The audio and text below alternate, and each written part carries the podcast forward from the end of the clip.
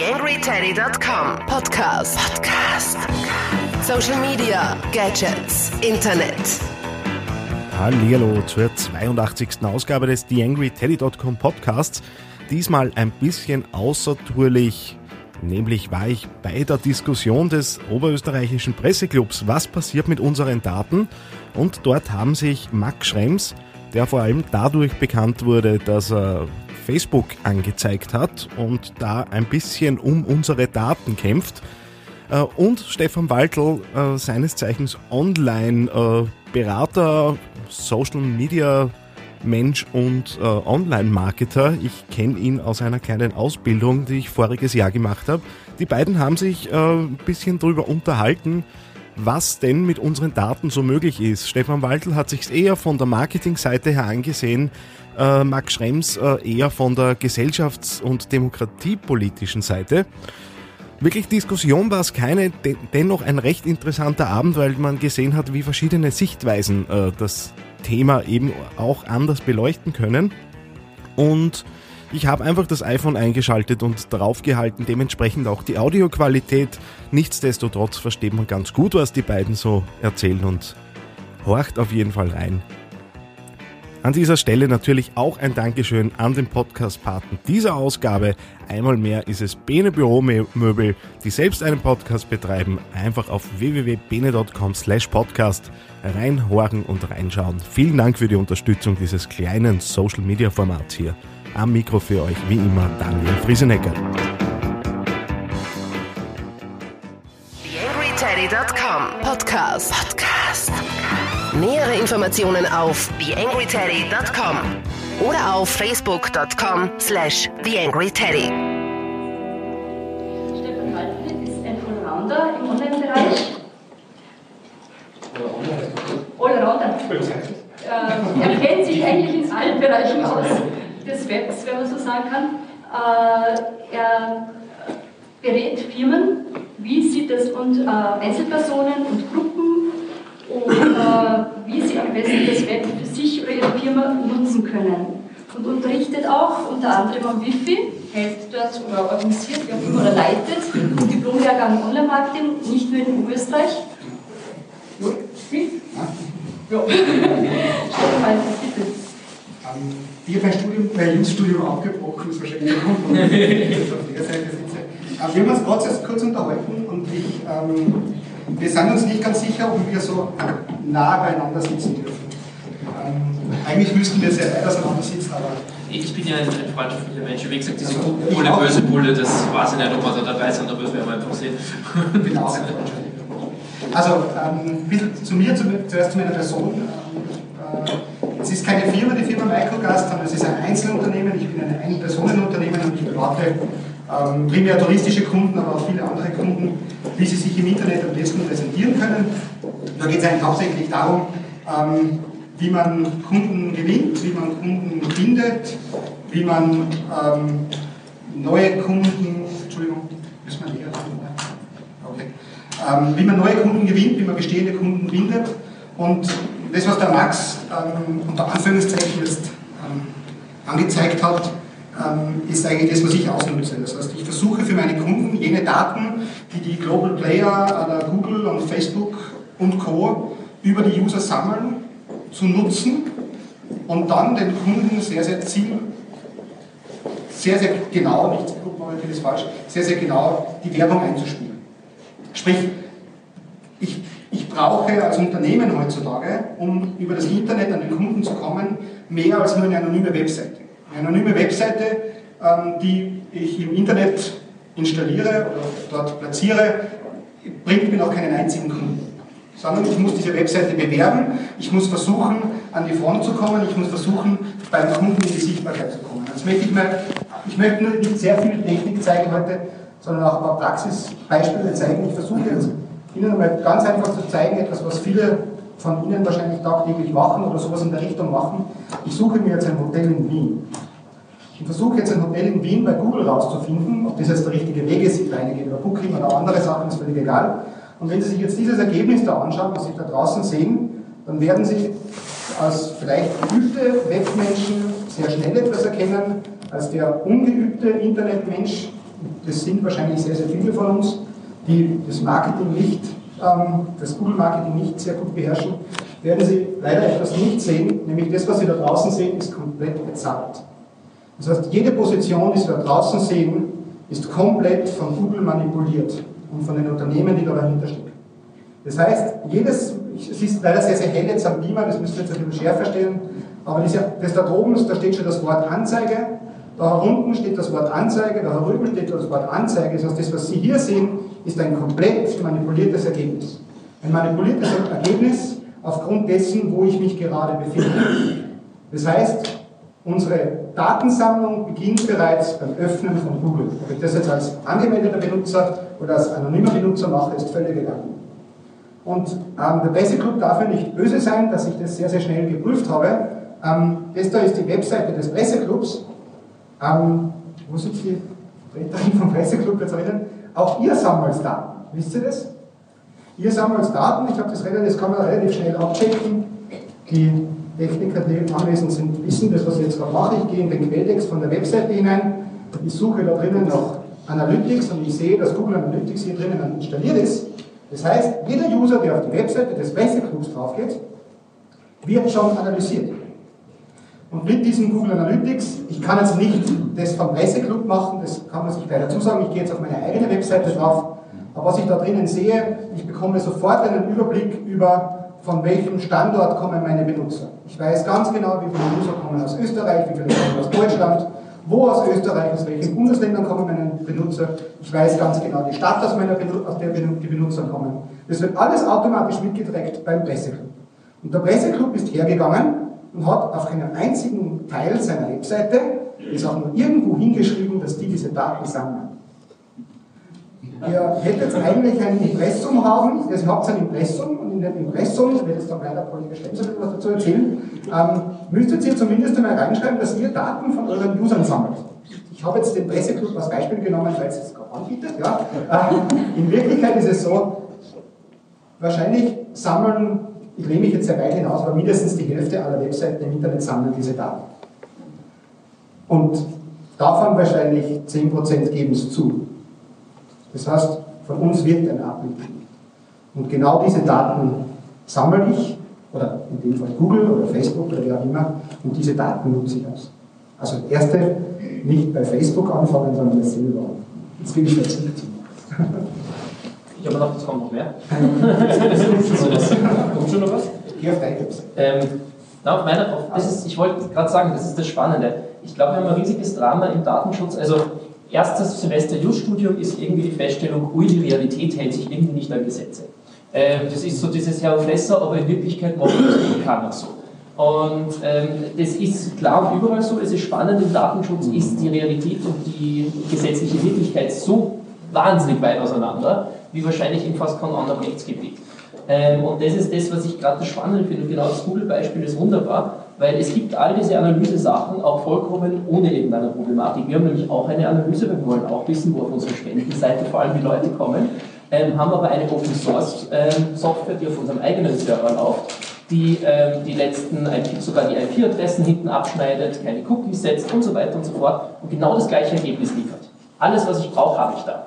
Das große Drama, was wir heute haben in, in solchen Bereichen, ist, der Chef vom Presseclub oder wer auch immer bei euch da zuständig ist, sage ich jetzt mal, wie es tendenziell in den meisten Unternehmen passiert, der Chef sagt, ich will da mal genau wissen, wer auf unseren Seiten ist.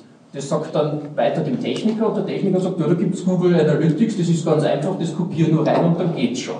Nicht wissend, dass ähm, damit nämlich das, was wir hier sehen, auch nur ein totaler kleiner Ausschnitt ist von dem, was Google insgesamt da hat. Wir schaufeln nämlich die Daten an Google rüber. Ähm, ich habe oft gesagt zu, zu Unternehmen, stellt sich vor, der Herwold würde sagen, ich würde gerne einen Besucherzähler am Eingang von eurem Shop installieren und ihr kriegt dann sozusagen nur die fertigen Daten und den Rest halten wir uns. Ich glaube, keiner wird das machen und genau das machen wir in diesem Bereich und das finde ich das wahnsinnig Spannende. Das große Problem ist, glaube ich, dass man wirklich nicht versteht, was genau geht. Deswegen wäre meine Frage retour. Weißt du ganz genau, was Google mit den Daten tut, nachdem die von euren Seiten mal weg sind? Uh, definitiv nein. Keine Chance. Also, ab dem Zeitpunkt, also der Herold Zähler ist sehr gut, ja, ähm, ab dem Zeitpunkt, wenn wir Google Analytics installieren, also man kann sich gerne mal das Impressum von Google durchlesen, das ist ähnlich lang wie das von Facebook, Hast du es lesen eigentlich bis zum Ja, ja, ich habe es inzwischen, ich glaube, bin einer der wenigen Menschen, die es sogar fünfmal gelesen haben oder so. Glaube ich auch. ich habe es nicht gelesen. Äh, äh, ab dem Zeitpunkt, wenn man das Ganze installiert, dieses Tracking installiert, ab dem Zeitpunkt übergibt man die Daten an Google. Das heißt, die gehören zu dem Zeitpunkt auch Google. Und da gibt es an zwei, drei ganz gut versteckten Stellen auch noch eine Einstellung, erlauben Sie es auch noch zusätzlich, dass diese Daten anonym an Dritte weitergegeben werden. Ja, das ist an einer ganz einer gut versteckten Stelle drinnen und komischerweise, also komischerweise, ganz frei erzählt, ich habe das am Anfang immer weggext. Nein, das will ich nicht. Ich habe gesagt, ja, ich möchte gerne haben, dass Google seine Daten, meine Daten verwendet, aber nur Google. In dem Glauben, dass das Google auch macht. Ja, also, ich weiß schon, das ist jetzt, da, da kommt, vielleicht habe ich so ein Urvertrauen. In Wirklichkeit ist es aber so, dass wenn du dann wirklich die Daten ausnutzen möchtest, musst du diesen Haken aber wieder ansetzen und ab dem Zeitpunkt, wo man den einmal angesetzt hat, ist Tür und Tor geöffnet. Aber Google ist ja nicht nur Google. Google ist YouTube, Google ist viele, viele andere Firmen, die da im Hintergrund laufen, auf verschiedensten Layern, die, die Google hier die Daten zusammensammelt. Ab dem Zeitpunkt, wenn sie das einmal installiert haben, einmal aktiviert haben, sind die Daten nicht mehr in ihrer Hoheit. Und wir werden dann später, werden wir beide noch wahrscheinlich über Facebook einige Zeit sprechen, ist genau das gleiche Ding. Die Daten gehören nicht Ihnen. Ich habe letztens von einem Kunden einen Hinweis bekommen, der hat zu mir gesagt, Stefan, ich möchte gerne bei Facebook jetzt anders heißen. Ja, und ich möchte, dass das gerne jetzt anders ausschaut und kann ich statt dem Blau bei Facebook gerne ein Grün haben. Dann habe ich gesagt, das ist ja nicht dein Facebook. Ich sage, das ist ja meine Unternehmensseite bei Facebook. Ich sage, nein, das ist die Unternehmensseite von dir, die Facebook gehört. Und das ist vielen Benutzern nicht. Ich habe keine, ich habe keine, ich habe ganz, ganz wenig Einstellungsmöglichkeiten. Das ist mein Hauptproblem. Das ist das große Drama, ja, ob es wirklich nicht deine ist, würde ich, würde ich bezeichnen. Meine große Frage jetzt, nachdem du sozusagen eben meinen Part übernommen hast im Wettern, äh, warum macht es da nicht anders? Warum gehst du zu deinen Kunden nicht hin und sagst, da gibt es Open Source das und das, klatschen wir euch drauf, kann ich auch gerne hosten, bei mir ist es halbwegs sicher, ihr könnt es mir mehr vertrauen als Google. Das wundert mich am meisten, dass einfach die Bequemheit, weil es einfach so einfach ist, am iPhone einfach alles zu synchronisieren, ähm, da total überhand nimmt. Und das ist das andere, was man immer hat, ist eine Wahlfreiheit. Also ich habe mein Handy, was da unten gerade wieder auflädt, ähm, hat vor kurzem einen Wackelkontakt beim Ladekietingsbus gehabt und ich habe ein neues Handy kaufen müssen und habe mir gedacht, das muss schon ein Smartphone sein, weil ich brauche E-Mail und Internet, sonst geht das ganze Facebook-Ding, der ganze Zirkus nicht. Es war unmöglich, heute in Österreich ein Smartphone zu finden, iOS, Windows Phone und Android gibt es praktisch. Alle drei Datenschutzrichtlinien sagen prinzipiell, wenn du irgendwas auf der Handy speicherst, das gehört uns. Ist zwar vollkommen illegal in Österreich, das wäre wär nie durchsetzbar vom Gericht, aber sie machen es faktisch. Und das ist, glaube ich, auch das große Problem, dass man die Alternativen überhaupt nicht pusht ähm, und einfach sich sozusagen sagt, ich brauche ein Smartphone, das gibt es bald. Meine Lösung war übrigens, dass ich das aufgeschraubt habe, ein kleines Papierfuzzi dazwischen gesteckt habe und jetzt drückt es wieder auf die Platine drauf und mein Handy geht wieder. War auch eine schöne Lösung. Hat 600 Euro gespart. Und ich habe sozusagen noch immer meine Daten auf meinem Handy drauf. Schauen wir uns halt. Aber das ist das, was mich stark verwundert, dass es einfach sehr viel Bequemlichkeit ist. Also selbst wenn man es wahrnimmt. Also es kommt da was ganz was Komisches mit dazu. Also grundsätzlich sammelt jeder Server Daten. Ja, jeder Webserver sammelt Daten in einem Logfile. Das ist so aus Restore-Gründen, aus Backup-Gründen und so weiter. Ähm, komischerweise gibt es ja viele solcher Tracking-Systeme, ob die jetzt Open Source sind oder, oder Eigenbaulösungen von manchen Webagenturen. Das Problem ist, also das habe jetzt ich festgestellt, der auch als Berater für große Firmen hineingeht, man vertraut Google mehr. Das heißt, die Daten, die Google sammelt, sind so bei den Kunden draußen gefühlt, das sind die korrekten Daten. Weil was hat Google vor Interesse daran, wenn die Hypo-Werbung sehen, der Hypo zu suggerieren, du hast nicht 1000 User pro Tag auf der Webseite, sondern 2000. Und komischerweise ist genau das passiert. Ich habe zuerst mit einem Kollegen gesprochen, der selbst im Webdesign ist, der selber mir bestätigt hat, wie viel da eigentlich schon seit Jahren manipuliert wird. Was ich festgestellt habe, ist, dass wenn ich die Daten von einer Webagentur nehme, dann sagt mir die Webagentur, du hast jeden Tag 2000 Kunden auf deiner Webseite drauf, weil ich so eine gute Webseite gemacht habe. Verstehen Sie, was ich meine? Das heißt, und dann sagt man, jetzt gehe ich mit zum Herrn Google hin und schaue mal, was der mir liefert, und dann steht da plötzlich 1500. Und dann sagt man sich, ja, was war von Anlass, hat Google mir mehr User zuzuspielen? Die Webagentur möchte es gerne machen, um mir zu suggerieren, wie gut ich bin. Also als Webagentur. Mhm. Google hat da keinen Interesse. Das ist das eine. Und das zweite ist, und jetzt komme ich so wieder auf den Teil, was ich mache, eigentlich zurück, nicht zu wettern, sondern diese Daten, die Sie jetzt da sehen, also aufgrund jetzt in dem Sinn, wo jetzt die User herkommen, dass also da sechs User aus der Quölten auf dieser Webseite drauf waren, genau diese zum Beispiel Geoinformationen eines Benutzers oder die Informationen, ob er mit einem mobilen Endgerät auf meine Webseite draufgekommen ist und mit welchem mobilen Endgerät auf der diese Seite draufgekommen ist, genau diese Daten kann ich jetzt verwenden, um die Werbung zu schalten. Ich öffne jetzt ganz kurz einmal den Werbemodus von Google AdWords, so nennt sich das Ganze, was ich Ihnen zuerst ein bisschen gezeigt habe mit diesen Anzeigen. Und allein da drinnen kann ich zum Beispiel einstellen, wo diese Werbung geschalten werden soll. Habe jetzt eine Einstellung gemacht, Zell am See, da komme ich her, das steht da Zell am See, ähm, und im Umkreis von 25 Kilometern.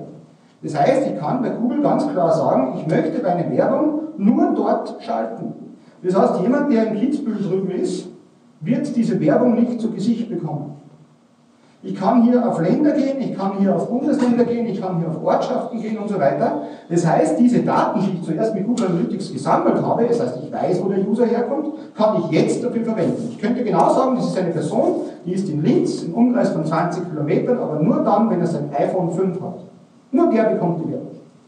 So, das heißt, das sind die Daten, die ich brauche. Und jetzt kommt der große, das ist eine Frage, die wir eine Feststellung gelesen. Google sammelt die Daten, Google liefert mir die Daten und ich kann sie jetzt als Werbetreibender ausnutzen. Ich muss jetzt ganz kurz noch dazu was sagen. Äh, was seit kurzem gibt jetzt Facebook. Auf den Facebook-Seiten kann man eigentlich ähnliche Dinge schon sehen äh, und erkennen. Äh, da sieht man zum Beispiel, aus welchen Gegenden die Leute kommen, beziehungsweise wie alt die Leute sind. Da muss man nicht irgendein Analyseinstrument haben oder irgendwo installiert haben, sondern kann, jeder kann das auf Facebook machen, auf Facebook-Seiten gehen und das gleich sehen. Ich glaube, da kommen noch viele Dinge auf uns zu, äh, die ganz automatisch gehen, ohne dass irgendetwas gezielt eingesetzt wird. Wirklich spannend wird die ganze Sache. Dann hat ich weiß nicht, Post, das war irgendeine amerikanische Reiseseite, hat einmal angefangen, den Leuten, die mit einem Apple-Produkt online gehen, teurere Hotels zu vermitteln, als, als wenn sie mit einem Windows-Ding sind. Weil Leute, die Apple haben, die haben irgendwie am Fetisch zu viel Geld auszugeben und deswegen gibt man ihnen teurere Hotels. Ähm, die Sachen sind dann wirklich spannend und ähm, dass das alles passiert ist, äh, ist jetzt für mich gerade, ich weiß nicht, was ich dazu sagen soll, weil, na, Nona nicht. Ne? Das, das wirklich Spannende ist, A, muss es unbedingt so sein, muss man diese Tracking-Sachen immer personalisiert machen, weil was Google faktisch macht, ist, dass es ziemlich genau weiß, wer, was der Name dahinter ist. Das ist genau das Spannende, das kriegt der Unternehmer nicht. Der kriegt nur circa 25 Jahre alt und circa dort und dort. Und gerade das mit dem dort und dort stimmt oft nicht genau. Also, gerade bei den mobilen Zugängen funktioniert das ja dann teilweise nicht so schön. Ähm, und das ist für mich die spannende Frage und ähm, ich glaube, das Ganze muss man auch im Hintergrund sprechen von der derzeitig laufenden Verhandlung zum neuen EU-Datenschutzgesetz, was da jetzt gerade auf uns zukommt. Ähm, die EU, für die das nicht wissen, plant gerade die Datenschutzverordnung, die soll die 27 Landesgesetze abordnen, also ablösen. Und da gibt es ein EU-Gesetz für alle Datenverarbeitung. Und genau da ist dann eigentlich jetzt der große Streit zwischen uns beiden, nämlich ähm, vielleicht sage ich jetzt mal, ähm, nämlich wie weit darf man da gehen mit dem Ganzen, wie weit ähm, darf man Daten sammeln. Und ich meine, ich muss dazu sagen, auch wenn man als Datenschützer sofort, sofort diesen Nimbus hat, gegen Technologie zu sein und da überhaupt was dagegen, ähm, an sich ist das ja alles gut. Also wenn ich jetzt da in, in, in Linz online gehe und sage Essen, dann will ich Essen in Linz und nicht Essen in, was Gott, Kramat-Neißebau.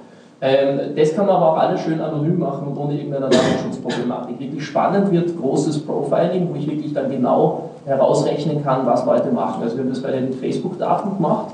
Ähm, ich habe meine Daten als einer der wenigen Menschen wirklich roh bekommen. Facebook gibt es ja, obwohl es eine rechtliche Pflicht gibt, noch immer niemanden raus. Ähm, die irische Behörde, die übrigens zuständig ist, das ist sehr schwarz.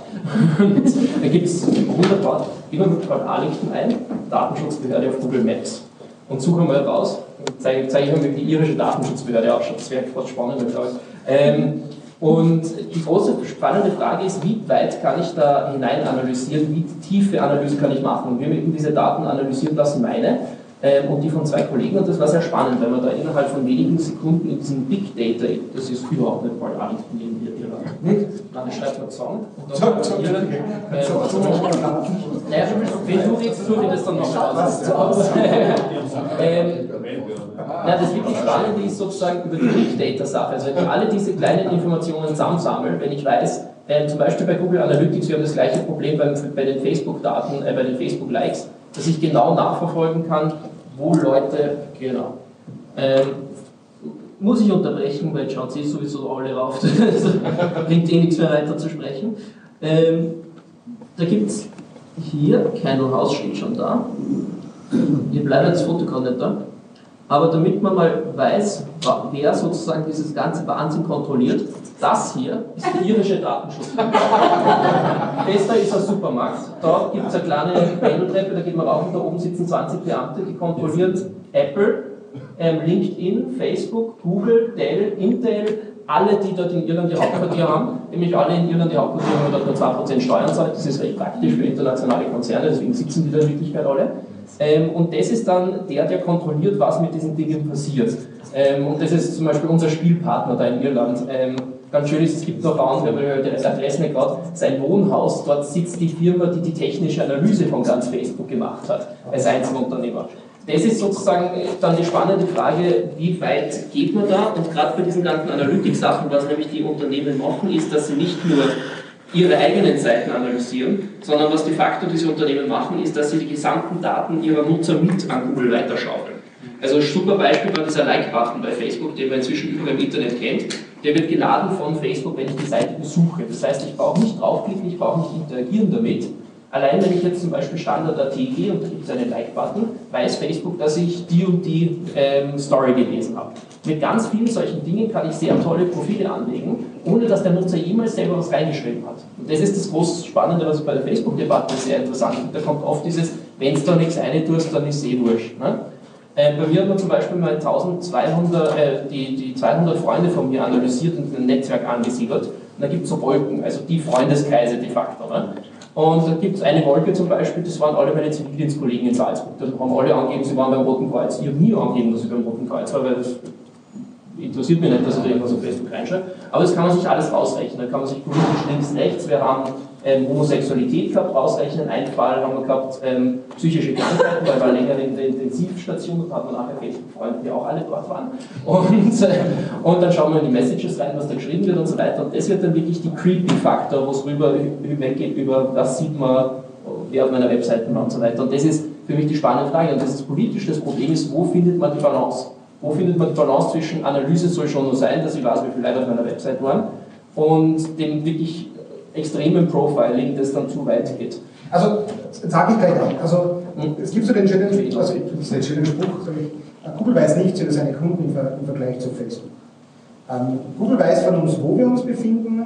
Google weiß von uns noch aufgrund der Webseiten, die wir ein wenig besuchen, ähm, auf welchen Webseiten wir uns tummeln, ob wir eher männlich sind, ob wir weiblich sind. Aber Google weiß relativ wenig. Sie wissen sehr viel über unsere Technik, die wir verwenden. Also Bildschirm, Computer, Betriebssystem und so weiter. Facebook hat von Anfang an ein anderes Modell als Google. Ähm, Google verwenden wir nämlich für gewöhnlich anonym. Das heißt, ich habe zuerst Google offen gehabt, wie ich Hotel nach Wien gesucht habe und Sie sehen, dass ich da oben als Stefan Walter angemeldet bin. Ich kann mich aber jederzeit unter Anführungszeichen abmelden und ich bin jetzt ein anonymer Benutzer. Stimmt nicht ganz, weil wissen natürlich schon, wer da ist, aber sagen wir mal so, wie wenn wir anonym, anonym wären. Ab dem Zeitpunkt, wenn ich mich bei Google anmelde und ich sage, ich bin der Stefan Walter und ich kann da mitmachen, damit ich dort mitmachen kann bei diesen ganzen schönen Gmail und Drive und Kalender und all diesen wunderbaren Tools, die Google heutzutage kostenlos, meistens kostenlos anbietet, muss ich mich ausweisen. Und das Erste, was mich Google da drinnen fragt, ist, sag mir, wie du heißt, sag mir, wie alt du bist und sag mir, ob du männlich oder weiblich bist. Ich kann zwar Sonstiges reinschreiben, ich kann meine, mein, ähm, meinen Namen auch natürlich fälschen, das ist ganz klar. Aber grundsätzlich muss ich mich jetzt ausweisen.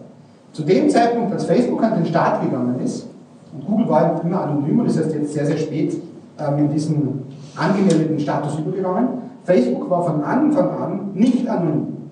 Damit man bei Facebook mitmachen kann, musste ich mich von Anfang an ausweisen. Die Kinder waren dann alle, auch wenn sie erst acht Jahre alt waren, dann 13, weil vorher darf ich es gar nicht machen. Ähm, also nicht alle Daten stimmen, die da drinnen stehen. Aber die meisten Leute outen sich da drinnen, drinnen mit ihrem Klarnamen. Sind, ich weiß nicht, weißt du so ungefähr, wie viel das mit einem Fake-Namen bei Facebook sind? Es gibt 10% Fake-Accounts. Ich würde auch ungefähr sagen, 10%, Daniel, was sagst du? Das war die letzte aktuelle Zahl, die ausgegangen ist. Ähm, ungefähr 10% der Facebook-User sind mit einem Fake-Account drinnen, also mit einem künstlichen Account. Ähm, und 90% der User sind mit einem realen Account drin. Ja? Mit dem richtigen Geburtsdatum, mit dem richtigen Geschlecht und mit dem richtigen Namen. So, das heißt, Facebook sammelt von Anbeginn an, seit es Facebook gibt, alle meine Daten. Und das ist genau das Profil, was der Max jetzt gerade gesagt hat. Dieses Profil ist Gold wert, ja, das Facebook hat, für Facebook selbst und natürlich jetzt auch für die, die darauf Werbung schalten. Jetzt die Werbung so gut ist auf Facebook, sei jetzt mal dahingestellt, aber die Werbung ist da.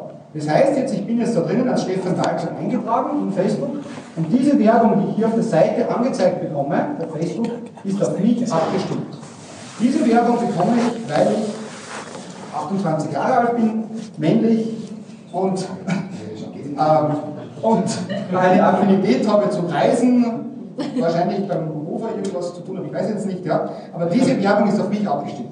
Würde jetzt die Heidi mit ihrem Account auf Facebook draufgehen, dann würde ihre Werbung komplett anders ausschauen. Vermute ja, mal, sehr männlich. Sehr männlich? Ja, ich also, bin zwar als Frau drinnen, aber äh, ich analysiere, glaube ich, wirklich schon, äh, welche Vorlieben ich habe, welche Bekannten ich habe, weil ich habe so gut wie nichts angegeben bei mir. Ja. Und ich bekomme sehr männliche Anzeigen auch.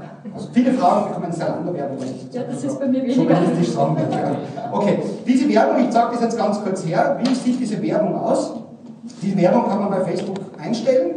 Ähm, das, dazu öffnet man den sogenannten Werbeanzeigenmanager bei Facebook und mit diesem Werbeanzeigenmanager kommt man quasi jetzt so in die Untiefe. Das kann übrigens jeder machen, das können Sie gerne ausprobieren. Einfach Werbung erstellen, anklicken und ich kann jetzt diese Werbung ähm, bei Facebook schalten und ich zeige jetzt ein paar Highlights halt aus. Ich kann sagen, was möchtest du gerne bewerben? Ich bewerbe jetzt einmal den Presseclub. Wie ist die Webseite nochmal? Presseclub.at, ja. So, ich bewerbe jetzt die Presseclub-Webseite, das dauert ein bisschen. Schauen wir nach, ob das was ordentliches ist. Ob wir da Werbung machen werden oder nicht.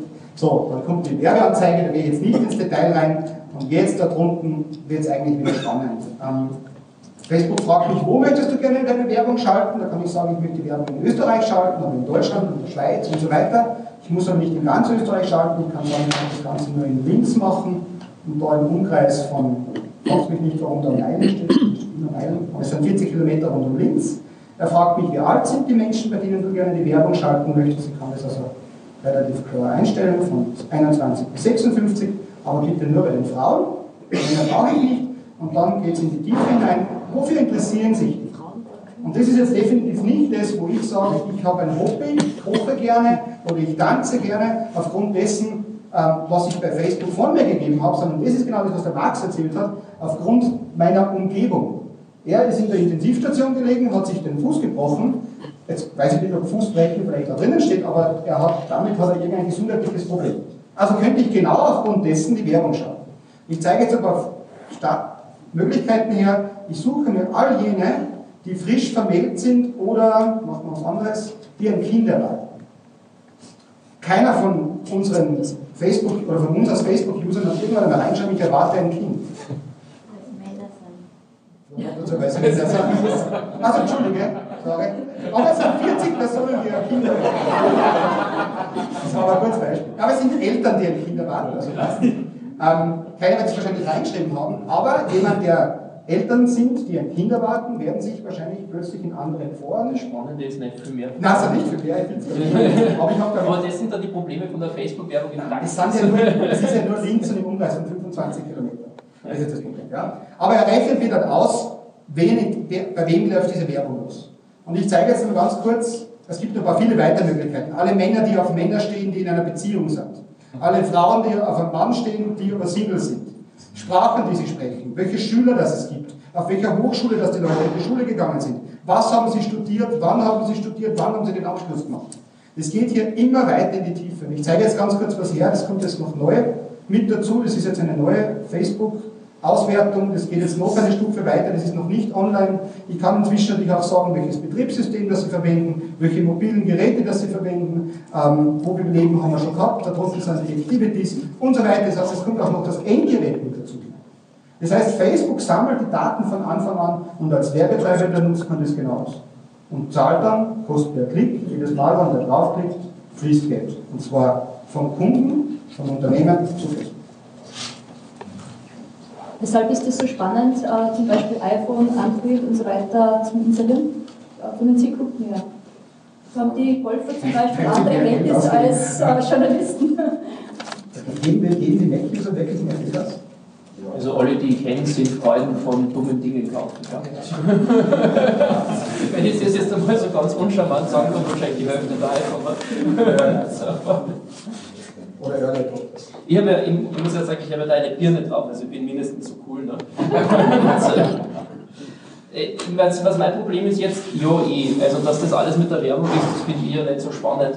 Ähm, also ja, meine, was, was spannend ist bei der ganzen Geschichte, ist die ganze Filterbubble-Diskussion, die man, glaube ich, mal anschneiden muss. Die Frage von, ähm, gerade bei zum Beispiel Newsfeed bei Facebook gibt es in den USA, wo halt die Gesellschaft sehr polarisiert ist zwischen Republikanern und Demokraten, wirklich schon die Effekte, dass ich durch diese ganze Datenanalyse weiß, du bist Demokrat, selbst wenn du es nie angegeben hast. Ähm, und du kriegst nur noch die Meinung von deinen demokratischen Freunden serviert. Ähm, das ist so ein bisschen wie wenn ich eine Zeitung nehme und nur weil jemand permanent den Sportteil liest, dann besteht die Zeitung bald nur noch aus Sport und den Rest gibt es nicht mehr. Ich habe das irgendwann einmal, da gibt es von ähm, wie heißt der, Eddie Paris oder irgendwie sowas, einen wunderbaren TED-Talk dazu, 15 Minuten, heiße Empfehlung. Ähm, unterm Strich, was passiert ist, dass man durch diese Filterbubble und diese ganze ähm, Analyse praktisch nicht mehr mit Sachen konfrontiert wird, die Ausreißer sind. Also man, ich habe es irgendwann einmal auf Österreich gesagt, man schmort in seinem eigenen Soft immer weiter ein, bis es hochkonzentriert ist. Ja? Ähm, das sind die Sachen, die ich persönlich spannender finde, als ob ich da jetzt, mein, mir schlägt Facebook zum Beispiel die ganze Zeit vor, dass ich Lehrling beim Bilder werden soll. Äh, also, ich weiß nicht, ob das zielgerechtete Werben überhaupt so wahnsinnig sinnvoll ist. ja, was weiß ich, ja. Ähm, aber das ist halt dann irgendwie die Frage, ob das alles so viel bringt. Was viel spannender ist, sind für mich solche Sachen, weil da geht es um die Demokratiepolitik. Ja, habe ich noch gescheiten Medienzugang oder werden meine Medien so abgeändert, dass es wirklich nur noch ich auf meiner eigenen Welle mich weiter einreite? Gibt es ähm, Möglichkeiten, dass man sich wehrt? Ja, ich meine, zum Beispiel das Klassische ist, alle Cookies sofort wieder löschen. Ähm, was, bei Facebook aber nichts was bei Facebook teilweise was bringt, weil es zumindest mich im Rest vom Netz dann immer. Ja, ähm, ich meine, die ganz, die ganz Fetischisten haben Facebook dann in einem anderen Browser und lauter so Blödsinn. Also das geht schon. Ähm, was, was anderes, was ich noch relativ spannend finde, ist die Frage des behördlichen Zugriffs auf diese ganzen Daten. Ähm, das ist wirklich ein großes Drama, was gerade anfängt. Also da habe ich jetzt nach unserer Facebook-Geschichte schon Anfragen gehabt von, ähm, von Behörden in Deutschland und in Österreich noch nicht, aber da ist schon passiert. Ähm, dass natürlich, wenn ich ermittelnder Staatsanwalt bin und ich will was wissen über die bösen Tierschützer, dann lasse ich mir die 1200 Seiten mal frei Haus kommen, weil das kann ich beschlagnahmen wie alle anderen Sachen. Ne? Ähm, das wenn, das, äh, wenn das äh, deutsche Behörde ist und äh, Irland, weil man hat ja Wir sind alle in der EU, das geht alles ganz gut. Schon. Also de facto geht es gar nicht so gut. In der, wieder Just, Theorie und Praxis. In der Praxis schaut es so aus, Facebook hat interne Regeln, wann sie Daten rausgeben. Das ist ganz spannend, weil sie die Daten rausgeben, wenn ein Senior Officer sie darum fragt. Das steht bei uns in der StPO nirgendwo, dass ein Senior Officer dann auch fragen kann und diese Daten kriegen sollte. Aber Facebook hat beschlossen, Senior Officer, den geben wir es. Was in Österreich ein Senior Officer ist, weiß ich nicht genau, das müssen wir noch fragen. Ähm, aber wenn der es unterschreibt, soll er es anscheinend kriegen. Gleichzeitig hat es in Deutschland den Fall gegeben, wo das richterlicher Befehl war und so weiter, aber der Fall bei den Medien. Und die haben es bis zum Ende nicht bekommen, obwohl das Ast rein war, die hätten die Daten hundertmal kriegen sollen. Anderer spannender Fall war der, wird jetzt der, der Massenmörder der Kreisen in, in, in Norwegen, der Breivik, genau. Da hat man ein, ein norwegischer Journalist erzählt, die haben bis heute die Daten nicht rausgegeben über diesen, obwohl das ein aufgelegter Fall ist, dass man da irgendwie die Daten zugreifen könnte. Ne? Ähm, aber da haben sie es wieder nicht rausgegeben. Es ist ein bisschen Zufallsprinzip, wann Facebook so Sachen rausgibt. Ähm, und das wird noch sehr spannend, weil das fangen die Behörden schön langsam zum Checken an, was da für ein riesiger Schatz ist. Und zum Beispiel bei mir war es spannend, ich habe 300 Seiten gelöschte Nachrichten auf Facebook gehabt. Man kann ja auf Facebook Dinge löschen aber löschen auf Facebook heißt Dinge vor sich selbst verstecken. Das ist so circa die Ausloggung aus Google. Ähm, das ist auch irgendwie so, es steht zwar nicht mehr da, aber mit Browser-Cookies und Co. ist das alles kein Drama. Ähm, und das ist dann wirklich das Spannende, dass da zum Beispiel meine ganzen gelöschten Daten wieder drinnen sind, meine ganzen gelöschten Nachrichten. Und wenn man jetzt vergleicht, das Drama, was wir mit der Vorratsdatenspeicherung gehabt haben, dass da sechs Monate die Verkehrsdaten gespeichert werden, auf Facebook wird endlos die Inhaltsdaten gespeichert und das an einer Zentralstation, wo ich es weltweit einzeln von einem Server runterklappen kann. Ähm, und wo das die US-Behörden genauso können wie die europäischen Behörden. Und das sind dann Dinge, die sind schon problematisch. Also ich persönlich fühle mich nicht bedroht, muss ich dazu sagen. Ich gehöre nicht zum paranoiden Stamm und ich habe nicht das Gefühl, dass irgendjemand meine Daten anschauen will. Ähm, außer Facebook, meine, die schauen sich wahrscheinlich sehr genau an, was ich schreibe. Ähm, aber spannend ist es für mich aus einer, aus einer demokratiepolitischen Sicht, ähm, ob zum Beispiel Hausnummer die Tierschützer, die sicher an Grenzen gegangen sind, ähm, ob die das machen können, ohne dass jedes Fuzzi, was sie tun, dauerhaft gespeichert wird, ähm, ob sozusagen solcher, weiß Gott, dieser ganze Ökoprotest war ja auch eine Sache, die sich irgendwie in die Gesellschaft dann weiterentwickelt hat, heute kaufen alle Bio deswegen und so, ähm, ob man solche Sachen vielleicht noch ein bisschen am Anfang hielt, wenn man weiß, jedes Fuzzi, was ich da online tue, wird endlos gespeichert und, und äh, bleibt endlos da. Das ist sozusagen wirklich die Sache, was für mich spannender wird als die Werbung. Also das ist eigentlich das, wo ich mir denke. Ja, ich bin die Werbetreibende. Ja. Also es gibt übrigens einen Begriff für dieses nicht ganz löschen, es, es gibt einen Begriff, der heißt, anlöschen. Also völlig verrückt. Man bezeichnet es bei Facebook so, ich lösche etwas an, es ist also gefühlt von mir ausgeblendet, es ist aber noch immer da. Flag. Flag. Ja. Also für die Nicht-Techniker, das ist so circa, ähm, also über den Nachrichten steht dann drüber deleted true, also gelöscht und drunter kommt die Nachricht. Das ist so circa, wenn ich eine, eine Word-Datei habe, so meine geheimen Daten.log und ich benenne die einfach nur um in gelöscht unterstrich meine geheimen Daten. Es ist noch immer genauso da wie vorher, es steht nur gelöscht davor.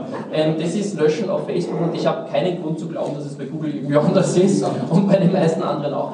Das Drama ist, dass das halt alles von vorn bis hinten höchst illegal ist. Ne? Ähm, und aus meiner Meinung nach berechtigten Grund. Und da haben wir, glaube ich, in Europa das große Drama und das ist auch das, was diese EU-Verordnung angeht ist diese, diesen riesen Gap zwischen legal und, und nicht in Ordnung und Realität irgendwie zu schließen. Also das, was am spannendsten ist, ist, dass die EU da vorschlägt, dass ähm, bei den ärgsten Verstößen bis zu 2% des weltweiten Umsatzes als Strafe da genommen werden kann. Das ist vor allem für große Unternehmen sehr schmerzhaft. Wir haben in Österreich derzeit 20.000 Euro, das ist für ein Kleinunternehmer ein Genickbruch, aber für Facebook ziemlich Schlachtwurst. Ähm, und da geht schon langsam in die richtige Richtung. Und jetzt ist natürlich losgegangen die ganze Lobbymaschinerie in Brüssel. Also ich war jetzt viermal in Brüssel und die, die, Abgeordneten schauen einen nur noch an und sagen, sie haben so ein Lobbying noch nicht erlebt wie jetzt mit diesem ganzen Datenschutzruf. Darf ich mal kurz zurück? Also Sie sagen praktisch äh, Facebook, äh, sag ich mal, Aktivist oder Gegenaktivist oder strenger Schauer. Facebook verbessert. Was hat das mit äh, Brüssel zu tun? Äh, fürs Publikum? Ähm, fürs Publikum hat es, äh, es gibt, ja, da sitzen halt so die Abgeordneten herum und da gibt es die einen, die sind recht cool und sehr engagiert und da gibt es die anderen, die man dort irgendwie entgelagert hat. Ähm, und die, die sehr engagiert sind, die rufen einen dann an, ob man nicht zu einem Hearing kommt und mal irgendwie erzählt, wie das aus Nutzersicht ist, weil da treten die Lobbyisten die Türe ein ähm, und sagen, wie schlimm das alles für die Werbewirtschaft ist und das Internet geht unter und, und ähm, wunderbar, der, der, Fraktionsführer von den Konservativen, das ist ein deutscher CDUler, ist letztens noch am Podium gesessen vor mir und gesagt, die Brötchen werden teurer, die Brötchen werden teurer, wenn wir den Datenschutz durchsetzen, weil die Werbung nicht mehr so gut geht und so weiter. Ähm, und dann gibt es zum Beispiel, ist eh ein, ein Winzer, der, der Weidenholzer, der ist noch nicht auf der Uni gewesen, ähm, der hat mich zum Beispiel eingeladen, weil er mal wissen wollte, wie das in der Realität dann wirklich ist, wie man sich das wirklich durchsetzt. Ähm, und da habe ich wirklich von, von den österreichischen Abgeordneten sehr stark gehört, dass sie wirklich lobbyiert worden sind, sie es nicht kennen. Was passiert ist, ist, dass die ganzen Ami-Unternehmen jetzt Brüssel heimgesucht haben. Also das ist, Ami-Lobbying ist einfach nochmal eine andere Qualität als das, was in Brüssel bei uns sonst abläuft. Ähm, und das große Problem von den Amerikanern ist, dass wir die, in, in den USA nennen sie es California-Effekt. Also Kalifornien hat die strengsten Umweltauflagen, die strengsten Arbeitsschutzaufnahmen, die strengsten Rolleauflagen. Ähm, und deswegen muss sich praktisch die ganzen USA dran halten, weil man kann nicht, nicht in Kalifornien sein. Ne? Ähm, und das Gleiche haben sie die Panik, dass das mit EU und Datenschutz passiert, dass sozusagen ein, ein Europe-Effekt eintritt, nämlich wenn ich Google bin und Facebook bin, habe ich ein weltweit vernetztes System. Die ganzen Server sind vernetzt, die kann ich praktisch nicht trennen und irgendwie ein Europa-Facebook machen oder sowas. Ähm, und deswegen müsste ich praktisch weltweit mit meinen Datenschutzstandards mich an europäisches Niveau an, anlegen und damit verliere ich viel, viel, viel Geld und, und Einnahmemöglichkeiten. Und deswegen ist in Brüssel eine Lobbylawine losgetreten worden, mit hauptsächlich Amerikanern, die dort sowas von Vollgas geben und die Abgeordneten sowas von vollblasen mit allen Sachen dass die dann am Ende beinahe glauben, dass die Brötchen teurer werden. Das, was mir, das, was mir aufgefallen ist, das sind eigentlich nur amerikanische Firmen, aber es sind keine anderen Kontinente vertreten, die irgendwie Lobbying machen. Zumindest habe ich nichts entdeckt. Nein, also in Deutschland ist auch sehr stark. Was auch spannend war, ist, dass die deutsche Regierung umgefallen ist, weil Deutschland ist ja irgendwie, die, die Amis haben es mal die, die Privacy-Nazis genannt. also die Oberdatenschützer sozusagen.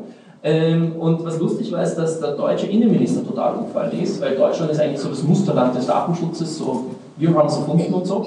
Ähm, und der Innenminister, dem ist das persönlich vollkommen wurscht, es einen Sektionsleiter, der ist irgendwie der Meinung, dass das alles wirtschaftsschädlich ist und alles weggehört. Ähm, und jetzt hat Deutschland interessanterweise auch im Rat, also wo die die Nationalstaaten da sozusagen darüber entscheiden, auch eine Extremposition, die eher Großbritannien nahe ist, eingenommen. Muss sich auch die Österreicher gefragt haben, die da drinnen sitzen, so, was ist mit den Deutschen los? Warum passiert das? Die drehen jetzt anscheinend wieder um. Im Parlament ist die, das Split eher äh, liberal-konservativ auf der einen Seite, die sagen sozusagen Wirtschaft in Ruhe lassen, und auf der anderen Seite Rot-Grün, die sagen, naja, Grundrechte schützen, so in die Richtung. Ne? Was ist mit Asien, Russland, Afrika? Die, denen ist das egal, was damit passiert? Im Prinzip ja. Also ähm, was man schon merkt, ist, es gibt gerade die europäischen Branchenverbände sind noch recht stark. Ich glaube, dass die teilweise von den Amerikanern aufgestachelt worden sind. Also ich hab, ähm, heute hat in der Presse ähm, ein Direktmarketingverband Österreich, ich glaube, die haben 5,5 Mitglieder oder so, oder was weiß ich. Ähm, auf jeden Fall, der hat heute gewusst, wie böse ich da meinen Artikel geschrieben habe vor zwei Wochen oder sowas. Ähm, und es ist lustig, wie inzwischen auch in Europa die Verbände glauben, dass da etwas kommt, was vollkommen neu ist. Also die EU-Verordnung ist im Prinzip genau das Gleiche, was wir seit, seit 95 im Gesetz haben, nur auf einmal sind Strafen dabei. Ähm, und jetzt muss man sich vielleicht sogar daran halten, was das Gesetz ist. Und jetzt wird auf einmal zum Beispiel gibt es die Zustimmung im Datenschutzrecht. Also der Nutzer soll sagen, ich will das, ich will personalisierte Werbung haben, ich finde das super, oder ich will es nicht, dann kriege ich es nicht. Ähm, das ist diese Zustimmungsidee. Ähm, und solche Sachen, wenn es auf einmal propagiert als, es ist undurchführbar und die Wirtschaft bricht zusammen und so weiter und so fort. Ähm, teilweise werden Sachen in anderen Ländern strenger geregelt, als sie heute geregelt sind. Ähm, aus österreichischer Sicht wird es sogar ein bisschen weicher, also es geht sogar runter in den Details, das, das Niveau. Und wenn man sagt, wir haben in Österreich genau diese Regeln sogar noch viel schärfer, ähm, und unsere Wirtschaft lebt auch noch und ist nicht ganz zugrunde gegangen. Die Arbeitslosigkeit ist auch nicht in Spanien. Ähm, dann kommt auf einmal das Aha, aber das äh, ist ein bisschen das Drama in dieser ganzen Debatte, dass da einfach ähm, so getan wird, als wenn es der Untergang des Universums ist. Ich sage ganz kurz, als äh, vergleichen wir das Impressum noch vom Presseclub. Äh, ich habe jetzt Zeit, kann jetzt die Zeit relativ schnell zählen, würde ich sagen. Ähm, warum ich zuerst die ganze Zeit London offen gehabt habe, das ist mir das erste Mal eingefallen, äh, aufgefallen in der Form, ähm, als die Olympiade in London war, voriges Jahr im Sommer, ähm, ich bin das erste Mal auf diese Seite draufgekommen, ähm, wurde ich gefragt, ganz am Anfang, möchten Sie es gerne haben, dass wir von Ihnen die Daten sammeln? Und der Schalter war. Ja, okay, wo bei? Nokia. Nokia, okay. Ich zeige es Ihnen damit, wo ist es hier? Und dann wurde ich die Frage gestellt, möchten Sie, dass Ihre Daten gesammelt werden, ja oder nein? Und der Schalter war auf Nein. Das heißt, ich musste als User aktiv das Ganze auf Ja schalten, damit von mir Daten gesammelt werden. Ähm, das ist inzwischen weg, wahrscheinlich weil die Olympiade vorbei ist, vermute ich jetzt mal stark. Ähm, was geblieben ist, ist die Cookies Policy. Und das ist jetzt unter Anführungszeichen, das stimmt nicht ganz, das Impressum von London, von dieser Webseite. Hier werden sämtliche Cookies dargestellt, die im Hintergrund arbeiten, was mir von mir im Hintergrund getrackt wird. Das heißt jetzt, ähm, das ist das, was die Olympiade in London im Hintergrund von uns gemacht hat, mit welchen Daten sie gearbeitet haben, mit welchen Programmen sie gearbeitet haben und so weiter. Ja, was ist gerade bei Nokia? Bei Nokia T ist gleich. Also wenn man dazu sagen muss, es gibt die ominöse Cookie-Richtlinie, von der ich überhaupt kein Fan persönlich bin, nach der für jedes Cookie-Setzen da irgendwie eine Zustimmung eingeholt werden muss, was dezent absurd ist. Was man im Datenschutz groß unterscheiden muss, und das ist das Problem in der Diskussion, ist, was sind überhaupt Daten, die geschützt sind. Also es gibt die großen Abgeordneten bei uns, die sagen, die Statistik geben wir nicht raus, weil das ist Datenschutz. Ähm, Statistiken haben keinen Datenschutz, weil da geht es um keine persönlichen Personen, sondern um Massen von Leuten, die sind nicht geschützt. Ähm, Datenschutz schützt Daten, die ich einer individuellen Person zuordnen kann, in irgendeiner Art und Weise. Ähm, und gerade viel von diesen Analyse-Dingen, was wirklich sozusagen teilweise ja, praktisch ist, technisch sinnvoll ist, kann ich vollkommen anonym machen, ohne dass ich irgendwie diese Person persönlich identifiziere, ohne dass ich die im Internet tracke ist, glaube ich, der große Unterschied, den man machen muss, wo man sagt, gut, wenn ich getrackt werde und wenn ich persönlich sozusagen identifiziert werde, dann muss ich schon zustimmen. Wenn jetzt nur die Seiten im Warenkorb ein Cookie gelegt wird, damit mein Warenkorb am Ende noch weiß, dass ich das Handy bestellt habe, was ich am Anfang angefangen habe zu bestellen, ähm, dann wird man wahrscheinlich keine Zustimmung dafür brauchen. Ähm, das ist sozusagen das Hintergrundinfo zu, zu der Cookie-Debatte. Ich weiß, dass die in der Werbewirtschaft riesig groß ist. Ja, riesig. Ja. Also, Aber es ist auch der Untergang des, also des Internets, ja, wenn der Cookie-Policy das Internet bricht zusammen. Das setzt sich sowieso nicht durch, das Internet. Ja. mit, mit, diesen Cookies, also Sie haben... Viel zu offen, das Internet. Ja. Aber vielleicht nur kurz erklären, was eigentlich wirklich ein Cookie ja, ist, weil das wissen vielleicht ein paar. Also Cookie, das hat einen charmanten Namen. Ähm, ein Küchelchen, ein Kekschen, ja. Ähm, Im Hintergrund ist es nichts anderes, es ist eine Markierung.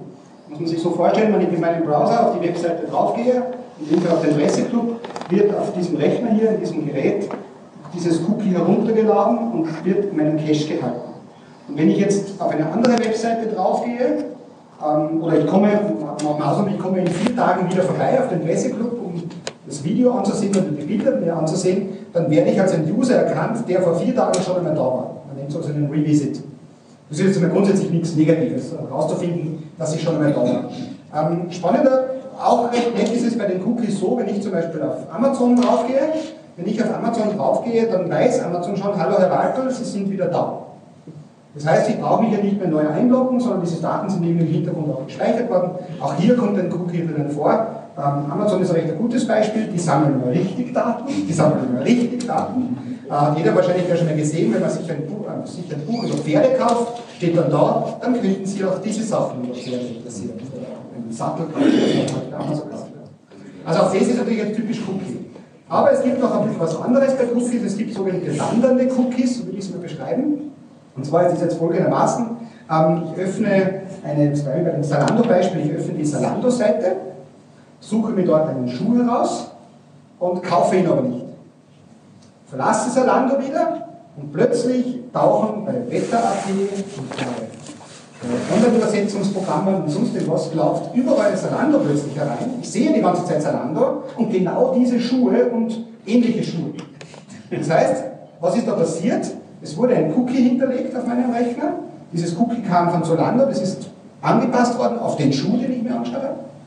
Und man nennt sowas Remarketing, in der Branche nennt man das Klumpensammeln. Ähm, das heißt, mich verfolgt dieses Cookie und auf den anderen Seiten wird immer im Hintergrund nachgeschaut, die auf einen Vertrag haben, dann mit Zalando oder mit einem Zwischenhändler, um ehrlich zu sein, wird dann festgestellt, ah, der war doch schon mal bei Zalando. Und kurz vor dem Abschluss hat er abgebrochen. Den holen wir uns zurück. Und gefühlt haben wir dann, als ob Zalando extrem viel Geld in die Hand nimmt, dabei macht man das selber. Und das ist ein bisschen das, was der Max erzählt hat. Ja? Plötzlich hast du das Gefühl, du siehst nur mehr Dinge, die dich sowieso. Die Werbung wird immer personalisierter. Ich bin Golfer und ich sehe die ganze Zeit über Golfwerbung. Wurscht, wo ich hinkomme, ich sehe schon mal Golfwerbung. Ich würde aber gerne mal tauchen gehen. Das heißt, dieses, ich komme nicht mehr raus. Ganz ein kleiner Punkt noch zum Thema äh, Demokraten und Republikaner. Ich habe das aufgeschrieben. Ähm, ich komme aus Salzburg, ja, wohne zwar in Mühlviertel, aber ich bin in Salzburg. Aber, ähm, und in Salzburg tobt gerade ein wilder Kampf zwischen ÖVP und SPÖ und FPÖ und den Grünen. Und das erste, was ich angezeigt bekommen habe, war die Gabi Burgstaller, macht Werbung auf Facebook und dann habe ich gesagt, nein, ich möchte diese Gabi Burgstaller da nicht sehen. Dann kann ich sagen, ich möchte die gerne verbergen, weil es ist uninteressant oder es ist äh, sexuell explizit, völlig egal jetzt. Ja. Dann ist das hin und ab dem Zeitpunkt, wo ich die Gabi Burgstaller weggetan habe, war sofort der Hassler. Den habe ich jetzt ausweggetan, das ist auch sexuell explizit. wie schaut das aus mit der neuen Datenschutzrichtlinie? Wie schaut der Zeitplan aus? Und vor allem äh, gibt es einen Schutz für Bürgerinnen und Bürger, sodass sie sich neutral informieren können. Äh, ich kann mir vorstellen, dass das auch massiv den Medienbereich betrifft, wenn jetzt wer allgemein äh, irgendwelche äh, Artikel schreibt, dass es Blogbeiträge sind oder Beiträge von äh, Zeitungen, die online sind. Äh, Gibt es da irgendetwas? Was Über der Tendenzen, dass äh, bei der Datenschutzrichtlinie äh, strengere Regeln gibt, dass das neutralisiert wird, dass man nicht etwas vorgesetzt bekommt, sondern dass man wirklich auch neutral sich im, im Web bewegen kann. Es gibt einen Paragraphen zu Profiling, das ist nämlich genau das, sozusagen herauszufinden, was interessieren die Leute. Ähm, und der ist heiß umstritten, äh, wild umfädet, heiß umstritten und so. Ähm, da gibt es wirklich sozusagen die, die Marketing-Lobby, die sagt, wir wollen in jedes Hirn von jedem Menschen reinschauen und wir wollen es am liebsten zehn Jahre lang speichern, was der vor zehn Jahren gemacht hat. Die, da kommt diese ganze Big Data-Diskussion rein, die einfach noch sehr am Anfang steht. Ähm, das Wort ist aber mal gefallen, vielleicht kann ich es kurz erklären. Ähm, Big Data ist im Prinzip irgendwelche Korrelationen herauszurechnen aus riesigen Datenmengen. Also bei mir zum Beispiel meine Facebook-Daten, aber ich habe nicht alles bekommen nach drei Jahren Facebook-Nutzung wo ich so einmal in der Woche was poste, waren 1200 Seiten. Das ist dann so ein Stapel. Ähm, ich habe dann so geschaut, beim Kohl war der DDR-Stasi-Akt 1000 Seiten. Also das hat schon Substanz. Ne? Ähm, und das machen dann die anderen auch. Und aus all dem kann man Korrelationen rausrechnen. Das heißt, es gibt tausendmal eine Korrelation zwischen Sonnenmilchverbrauch, ist glaube ich auf Wikipedia das Beispiel, und Eisverbrauch. Weil wenn es heiß ist, dann tun die Leute beides mehr konsumieren. Da gibt es eine Korrelation. Aber es gibt vielleicht auch eine Korrelation zwischen Leuten, die letztes Jahr mit dem iPhone 5 in, Italien waren, was es da schon gegeben, wurscht, Ähm, und die. Also, Nimmer geht Und nächstes Jahr unbedingt nach, äh, nach was Gott, sie Nike-Schuhe kaufen müssen. Irgendwas vollkommen Irrelevantes, was überhaupt nichts damit zu tun hat, aber man kann eine Korrelation rausrechnen. Ist wissenschaftlich sozusagen nicht beweisbar, warum das unbedingt so ist, aber man weiß, es geht, machen wir es halt einmal. Und das wird vor allem auch sehr spannend, weil man dann schnell bei Profiling-Sachen reinkommt, wo man falsche Sachen profiliert, weil man sozusagen nicht unbedingt das alles wissenschaftlich äh, sozusagen zusammenbauen kann. Das ist die ganze Big Data-Diskussion, die wird sicher auf uns zukommen und da ist sehr, sehr spannend, wie jetzt die, die Parlamentarier da entscheiden werden. Zum Status ist es so, es gibt ja den Vorschlag der EU-Kommission, der ist letzten, letzten Jänner rausgekommen, vor einem Jahr. Ähm, der ist im Prinzip viel zu lange. 100 Seiten liest kein Unternehmer, liest keine Privatperson ähm, und oft vage. Also die haben wirklich oft geschrieben, ja, die Kommission definiert dann genauer, wann man das eigentlich darf, ähm, was demokratiepolitisch auch Katastrophe ist, das fliegt wahrscheinlich raus. Also das werden die Parlamentarier alle rausschmeißen. Ähm, jetzt ist im zuständigen Ausschuss im Parlament ist ähm, Ende Mai die Abstimmung und das geht dann in Verhandlungen mit dem Rat wo die ganzen Fachminister drin sitzen. Also ist der, der Innenrat im Prinzip oder Justizrat, Justiz, die Karl sitzt für uns da drinnen, ähm, wo die 27 Länder sitzen und Parlament, wie halt das Gesetzgebungsverhandlung in der EU jetzt ist, Parlament und Rat müssen sich dann einigen auf eine finale Version. Und das ist schon spannend, weil das Parlament schon sehr, sehr geschwächt ist und es tendenziell die Bürgerinteressen eher hochhaltet als wie die Minister. Ähm, und im Ministerrat schaut es auch nicht so gut aus. Also ich habe da die internen Protokolle, die ich nie haben dürfte, die hat man wir haben gesagt, die österreichische Bischofskonferenz zugeschickt, weil die kriegen theoretisch auch. Und ähm, da schaut es auch nicht gut aus. Also das schaut eher aus, als wenn das kleinholziert, ähm, ist meine Prognose und da äh, bin ich mal sehr gespannt, was am Ende von unserem Grundrecht noch so übrig bleibt. Mhm. Momentan ist es so, äh, wo kein Kläger, da kein Richter. Äh, Gibt es da irgendwie äh, Diskussionen, dass wirklich da mit Sanktionen und Ähnlichem etwas verschärft wird? Wir haben zwei Probleme. Wir haben Datenschutzbehörden, die alles ausschauen wie jeder. Also die österreichische Datenschutzbehörde sitzt in Wien im Keller, ist auch nicht sehr viel schöner. Ein netteres, älteres Haus und so, aber an sich haben die auch nur ca. 20 Mitarbeiter, wovon die Hälfte Akten stapeln, weil wir haben noch so ein lustiges Register in Österreich. Ähm, das kommt zum Glück dann immer. Ähm, werden dann diese Kellerräume oder, oder erste Geschossräume aufgelöst und gibt es dann nur noch eine Behörde für Europa? Nein, es gibt in jedem Mitgliedstaat weiter eine Behörde, die sollen bloß kooperieren miteinander. Ähm, das ist das große Problem jetzt mit Irland zum Beispiel. Die Deutschen und die Iren haben sich über unseren Facebook-Fall so gestritten, dass die Iren zu den europäischen Treffen nicht mehr gekommen sind, weil sie sozusagen von den anderen Mitgliedstaaten so gebasht worden sind, weil sie das ganze Zeugs dann nicht wirklich durchsetzen. Ähm, das, das was, glaube ich, wirklich spannend wird, ist eben diese ganze Durchsetzungsfrage und was da wirklich interessant wird, auch aus Nutzersicht, ist, dass ich nach dieser neuen Verordnung direkt klagen kann. Das heißt, ich müsste zum Beispiel nicht nach Irland zu dieser windschiefen Bude da ratschen, sondern ich könnte beim Bezirksgericht innere Stadtklage gegen Facebook einreichen. Ähm, das ist sehr viel angenehmer und sehr viel kostenneutraler, weil Irland zum Beispiel, wenn die Behörde nicht so entscheidet, wie ich will, kostet es ca. 300.000 Euro, da eine Berufung zu machen, was für einen Normalbürger unmöglich ist. Ähm, falls jemand uns unterstützen will, crowdforprivacy.org, wir haben eine Crowdfunding-Sitzung gemacht. Das ist das Erste, was kommt. Das andere, was spannend wird, ist, dass es Datenschutzdurchsetzungs-NGOs ähm, geben kann. Also in dieser Verordnung ist vorgesehen, dass NGOs, die sich sogar das Ziel gesetzt haben, dieses Grundrecht auf Datenschutz durchzusetzen, direkt klagen können. Das heißt, gar nicht der Einzelnutzer muss klagen, weil ein Einzelnutzer, dem ist das einfach steppert normalerweise. Das ist genauso wie Konsumentenschutzrecht kann er wegen der 1 Euro Gebühr, die T-Mobile, glaube ich, eingeholt hat für die, für die Postrechnung da.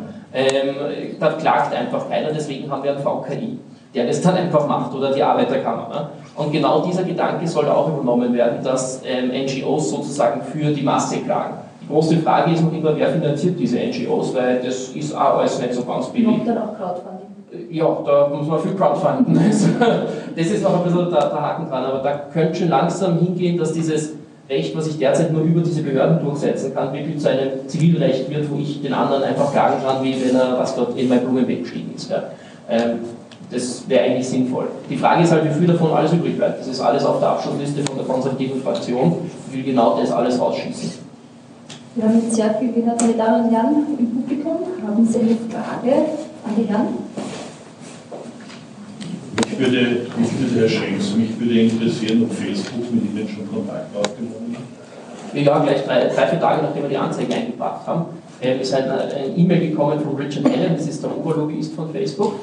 Ähm, und der ist persönlich auch wahnsinnig nett, ist der einzige von den Lobbyisten, der wirklich gut drauf ist. Die anderen sind eher kümmerlicheres Personal, die haben es bei Google, glaube ich, nicht geschafft und sind jetzt dann dort. Ähm, der, der, Richard Allen ist auch persönlich wahnsinnig nett, ist auch cool, weil er, ähm, er ist einerseits Politiker in lang gewesen, ist jetzt im Oberhaus des britischen Parlaments ähm, und ist Techniker, also er hat eine grobe Ahnung von dem, was sie tun. Ähm, das Problem von Facebook in Europa war, dass sie null Know-how gehabt haben. Sie haben einen Juristen gehabt in Irland, der zuständig war von Arbeitsrecht über GmbH, über was weiß ich, ähm, und auch Datenschutz ein bisschen. Ähm, nach unseren Anzeigen haben sie jetzt ein Legal-Team von 15 Leuten in Irland angestellt. Also die Iren haben immer Panik, dass Datenschutz irgendwie Jobs vernichtet. Ich sage wir generieren Jobs wie nur. ähm, und Richard Allen ist an sich eigentlich ganz nett. Das Problem ist halt, er, er ist in einer Twitter-Position. Also man merkt, dass der innerhalb der Firma sagt, seid ihr wahnsinnig, das können wir in Europa nie machen, die, die bringen uns um. Ähm, und dann dreht er sich zu den Europäern hin und sagt, na, wir halten uns an alle Gesetze und alles ist super, weil das ist halt sein Job als Lobbyist, das da bei uns zu sagen. Ähm, man merkt aber schon, dass da intern in der Firma doch ein sehr starkes Umdenken passiert seit den Anzeigen. Das Problem ist halt, sie haben sich auf meiner Skala 20% im Gesetz bewegt. Und man muss sagen, wenn man wirklich nicht die Extremfälle vom Gesetz anzeigt, wenn wirklich die banalsten Sachen von, du hast nicht einmal eine Zustimmung, dass du die Daten haben kannst. Und das Gegenargument von Facebook, das war zum Beispiel wunderbar, ist, wenn es keine Zustimmung gibt, haben sie gesagt, naja, der Nutzer hat eh nicht zugestimmt, wer Dritter hat für den Nutzer zugestimmt. Das, ich habe schon gesagt, seit dem römischen Recht ist das das tollste, neueste Rechtsinstitut, dass nicht mehr sozusagen der Betroffene zustimmt, sondern irgendwie andere in der ganzen Welt hat für den zugestimmt. Ähm, und das sind sozusagen die Gegenargumente, die da kommen, weil die einfach vom Gesetz solche meilenweit weg sind, dass es ähm, schwierig ist. Großes Drama ist halt auch der kulturelle Unterschied, dass wir ähm, einerseits in den USA dieses Privatsphäre-Ding einfach kulturell nicht da ist. Ich habe wiederholt in den USA gelebt, sage ich jetzt sozusagen wertneutral. In den USA fahre ich durch eine Vorstadt und da kann ich in jedes, in jedes Wohnzimmer reinschauen. Da gibt es keinen Vorhang, kein Heckel und gar nichts und von so einem Gartenzaun Heckel und Dings und, und so weiter. Ne? Das ist einfach eine andere Kultur und da sind die Amis einfach stehen da und sagen, was wollen die Europäer mit den Plätzen? Was, was, was, woher kommt das? Das ist aber ein bisschen schon merkbar in Großbritannien und Irland, weil da halt auch schon diese angloamerikanische Kultur reinspielt. Aber Sie haben ja eh schon einiges bewegt. Also äh, von 23 Klagen oder Anzeigen, muss ich sagen, sind es jetzt 22, oder? Das mit der Gesichtserkennung? Waren es insgesamt immer 22? Es waren immer 20. Also und diese Gesichtserkennung ist dir nicht gefallen, dass Sie das. Die ist gefallen offiziell und jetzt haben sie wieder eingeführt, ohne dass sie irgendeiner Datenschutzbehörde. Also die haben das mit den Hamburgern ausgezielt und ich war letztes Wochenende, letzte Woche in Malta, wo der Hamburger Datenschutzbehördenchef war und ich habe gesehen, dass die schon wieder die angeschaltet haben. Nein, das ist uns nicht gesagt worden und so weiter. Das die machen, was die machen ist, äh, das habe ich aber auch in den USA auf der Uni gelernt. Da sie es einfach als Rechtskurs brecht die Gesetze und rechnet die aus, wie viel es kostet und wie viel es bringt. Also bei uns wird auf der Uni vermittelt, da gibt es ein Gesetz und da müssen wir uns dran halten und, und wir schauen, dass wir da irgendwie uns halbwegs zumindest dran halten. Und ist das, ist, sind Gesetze und Recht ist ein Teil des Businessplans. Vielleicht sollten Sie ganz kurz sagen, was die Gesichtserkennung ist. die Gesichtserkennung war, wenn ich da auf, Fotos auf Facebook hochlade, dass die wieder erkennen, was für eine Person da drinnen ist. Weil Fotos sind an sich nicht maschinenlesbar, mit der Gesichtserkennung kann ich das maschinenlesbar machen und dann sozusagen die Leute suchen und wiederfinden. Wobei so hundertprozentig funktionieren tut das eh nicht. Jetzt muss ich kurz einhaken, er hat wirklich was bewegt bei Facebook, und zwar das Gegenteil. ähm, es war bis vor, ich würde mal sagen, einem halben Jahr nicht möglich, bei Facebook irgendeinen Ansprechpartner zu bekommen. Ich habe inzwischen vier Ansprechpartner, persönliche Ansprechpartner, die kann ich jederzeit anmelden. Ich habe E-Mail-Adressen bei Facebook, das ist unglaublich. Denen kann ich sagen, die rufen mich an und fragen, wie es mir geht. Also sehr coole Nutzer. Ja, das sind die Hamburger. Ja, das, nein, nein, nein, das sind Hamburger, sind aber auch, sind aber auch Leute aus, aus Irland. Ja, ah, ja, ja. Leute an, fragen mich, wie es mir geht, ob ich, wenn wir einen Kunden hätte, wo wir Werbung schalten könnten, wie ich bekomme einen persönlichen Betreuer. Unglaublich. Also Sie machen eine, eine, eine Charmoffensive bei den Werbetreibenden. Ja, aber da geht es hauptsächlich, dass sie Geld. Also das hat nichts zu tun. Nein, nein, nein, das ist schon. Wobei, ein kleiner Schwank zwischendurch, ich habe ja auch einen Anruf von Facebook bekommen. Ja, weil wir haben ja, wir haben ja auch, nein, wir haben auch eine Facebook-Page nämlich. Okay. Und uns hat dann Facebook angerufen und gesagt, na, wollt ihr denn nicht auch mehr Werbung machen? Weil euer Businessmodell können wir so boosten mit unseren tollen Werbemöglichkeiten. Es gibt, es gibt eine Aufzeichnung von dem Gespräch, weil ich habe das vorher mitbekommen, dass die das waren und ich kurz nicht kennen, habe dann das aufgezeichnet, leider nie veröffentlicht, weil ich mir gedacht habe, das geht eigentlich nicht, wenn man von Datenschutz redet und das aufzeichnen. Nein, aufzeichnen geht, das ist so egal. Doch, eigentlich dürfte ich es, es wäre egal, aber es wäre unschicklich. Sagen wir mal so. Ähm, aber es war wahnsinnig spannend, weil die haben mir dann zehn Minuten lang erklärt, dass ich schon, da habe ich gesagt, habt ihr schon Erfahrung mit, mit, mit Webseiten wie unseren sozusagen? Ja, ganz viel Erfahrung, das ist so super und, wir haben, und so weiter. Und das Gespräch hat geendet, wo sie mitbekommen haben, dass wir kein Werbebudget von über 1500 Euro im Monat haben. Ähm, was sie circa nach 15 Minuten festgestellt hat, dass vielleicht die kleine NGO, die Facebook an Warschau reißen will, nicht 1500 Euro in Facebook-Werbung einsteckt. Aber die netten Leute haben wir auch schon gehabt. Also, aber das ist genau Aber da geht es das. hauptsächlich darum, dass früher man haben die, verkaufen haben die kann, ne? Die ist an Facebook nicht rangekommen. Aber die Nutzer kommen Und heute noch nicht dran. Ich kriege jeden Der normale, Tag. der Normalsterbliche nicht. Ich kriege jeden Tag fünf E-Mails von Leuten, die sagen, ich habe da, weiß Gott, irgendjemand hat noch Fotos von mir gepostet und ich krieg's monatelang nicht runter, weil man auf Facebook niemanden kontaktiert, weil die keinen Support haben und sonst was. Der einzige Support, den die haben, ist, wenn sie Kohle haben wollen und das Ja. ist die Werbewirtschaft. Das muss man schon dazu sagen, das kann sich kein anderes Unternehmen leisten, als, diese unter, als Google und Facebook und Co., dass die einfach sozusagen überhaupt keinen Support bieten. Da hinten hätten wir einen Herrn mit einer Frage. Ähm, ja, nochmal zu Google Analytics, Tracking Services und sowas. Ähm, ganz praktisch, wie kann man sich da als User eventuell schützen, wenn man nicht überall hin verfolgt werden möchte? Magst du was sagen dazu? Fang du an und dann sag ich.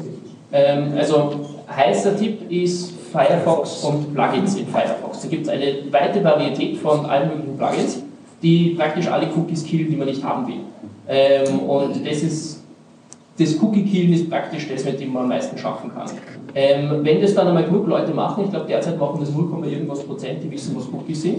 Ähm, wenn es genug Leute Sachen machen, dann kommen wir alle mit Flash-Cookies und dann wird die Möglichkeit wieder gekillt. Aber zum Beispiel bei mir war spannend, Facebook zum Beispiel ähm, matcht, weil sie sagen, wir identifizieren nur den Browser mit dem Cookie, gar nicht die Person, die davor sitzt. Deswegen ist es anonym und deswegen wissen wir gar nicht, wer da ist.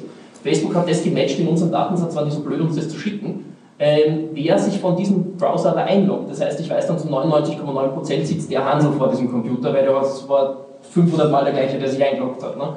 Ähm, und jetzt habe ich den Faden verloren. aber genau, bei, bei den Sachen war es spannend, weil bei mir die, die Cookies gelöscht werden. Ähm, ist bei mir sozusagen stand, dass ich mich von 500 verschiedenen Computern eingeloggt habe, was immer mein gleiche war, bloß halt nie ohne, immer mit einem gleichen Cookie wieder dazu. Bei so Sachen kann man noch recht tricksen, aber das ist halt die Frage, sobald es massentauglich wird, äh, haben sie dann wieder eine technische Lösung, wo es das killen. Also grundsätzlich ist es so, du hast, ähm, du hast die Möglichkeit, das sollte man auch ins Impressum einbauen, ähm, hast du die Möglichkeit, dir ein Add-on runterzuladen, ob das jetzt der Chrome ist oder der Firefox ist oder der Internet Explorer, obwohl der Firefox ist einfach der Open Source ist von allen. Ähm, das kannst du installieren und damit wird das ausgeblendet. Und du kannst auch bei der IP-Adresse ähm, eine, eines, etwas ausblenden und sagen, es werden die letzten Informationen nicht mitgegeben. Also du wirst zwar, das Land wird zwar äh, ausgefunden, wo du herkommst, aber es wird zum Beispiel nicht der Ort, was ich zuerst gemacht habe. Das ist der jetzige Stand. Also ganz konkret sowas wie Ghostery zum Beispiel äh, hat schon einen gewissen Sinn, das zu verwenden. Ja, wenn du die Werbung nicht willst. Also wenn du mich fragst, tu es nicht. Eine Sache, und da darf ich jetzt sozusagen wieder den guten Kopf für dich spielen. Eine Sache ist natürlich schon, dass die Sachen werbefinanziert sind. Das sind sie am Ende mal. Und wenn keiner mehr die Werbung anschaut, dann gibt es die Seiten irgendwann nicht mehr. Ja. Also das ist schon die Frage, da gibt es einige Aktionen, jetzt sogar schon von, von Medien, die sagen, bitte nicht den Adblocker drauf tun, weil wenn das 10% oder 20% von unseren Schauern machen, dann können wir unserem Server auch nicht mehr zahlen. Ähm, das muss man halt schon auch mitrechnen, dass Also das notwendig das ist ist. das beste Beispiel ist für mich hier Wikipedia. Wikipedia ruft im, im also die meisten von uns nehmen das her, das ist also einer der ersten Treffer, wenn wir nach etwas googeln, kommt Wikipedia als Ergebnis und Wikipedia blendet so im Drei-Monats-Rhythmus, würde ich sagen, sagen ein Spende. Jetzt bin ich so einer, der das spendet, weil es ist werbefrei und ich bin froh, dass das werbefrei ist. Der Hand hoch, wer spendet bei Wikipedia? Jetzt, ja, im Ernst. Schaut mal, das, ich sage, es waren es 5%, waren es überhaupt, oder sagen, lassen wir es 10% sein. Aber Wikipedia ist frei. Jeder kann mitmachen, jeder kann mitdokumentieren. Wir nutzen das wirklich als Informationsquelle. Aber es spendet fast keiner dafür. Und das wäre jetzt also der Aufruf, da kann man spenden, da ist nichts werbefinanziert, da brauchst du können Adblocker Sorgen machen, aber das funktioniert nicht. Aber am Ende spenden dort oft genug, dass sie die drittgrößte Webseite So ist es. so So aufrechterhalten So können. ist Die wahnsinnige Infrastruktur ist, so ist es dann auch wieder nicht. Das Aber rechnen jetzt aus, wenn wir jetzt und das hochrechnen auf die Welt. Bevor wir jetzt Norbert Rand da ranlassen, der zeigt schon die ganze Zeit auf, äh, wir sind im Presseclub. Äh, Medien sind anzeigenfinanziert. Wie schaut das aus mit Werbeblock? Ähm, Blogger? Gibt's, ist da eine Möglichkeit mit Affiliate-Geschichten oder wie auch immer? Verwaltung? Wie, wie schaut das aus, rein realistisch?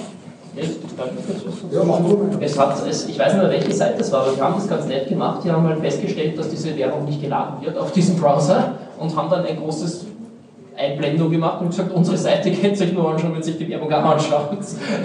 Was ich legitim finde. Also, ich meine, wenn ich nicht will, dann gehe ich halt auf eine andere Seite. Ähm, das war ganz spannend, ich weiß nicht, wie das technisch genau gemacht haben, aber das ist wahrscheinlich eine große Hexerei.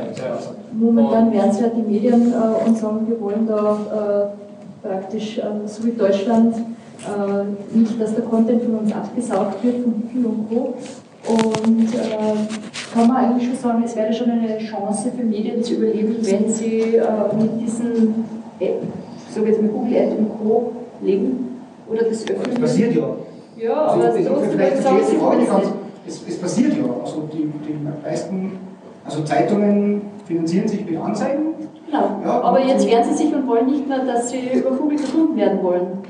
Das, habe ich selber noch nicht verstanden, müssen wir einen Zeitungsverleger da fragen. Ja, das ist, also, es ist jetzt wieder ausgeschickt worden vom Verband der österreichischen Zeitungsherausgeber und ich verstehe es auch nicht, aber das was, kann man was, erklären. Was mich sehr bemerkt wundert, ist, dass der, dass der VLZ nicht zum Beispiel sagt, sie machen eine eigene Werbeplattform, weil ja, warum gebe ich Google 50% von meinen Werbeeinnahmen, weil die stacken auch mit rein. Wenn ich alle Medien in Österreich eine gemeinsame Werbeplattform mache, dann kostet es nicht so wahnsinnig viel. Und man wird 50% locker mehr von seinen Werbeeinnahmen haben man ist bloß wieder in der Dings, wo man sagt, das ist halt viel einfacher, wenn ich einfach Google einbaue. Ne? ich kann jetzt eine Geschichte aus, der, aus, der, aus dem Tourismus erzählen. Also einer der größten Buchungsplattformen im Internet für Tourismus ist Booking.com, wird wahrscheinlich der eine oder andere schon gehört haben. Die sahnen gerade richtig Geld ab und die haben relativ, meiner Meinung nach, ein gutes Geschäftsmodell auf Provisionsbasis und nicht auf Klickbasis oder sonst irgendwas. Und jetzt gibt es da Länder, äh, unter anderem Österreich oder Südtirol, die machen jetzt ein eigenes Booking. Weil wir wollen nicht, dass Booking das Geld hat. Problem ist, Booking hat die User.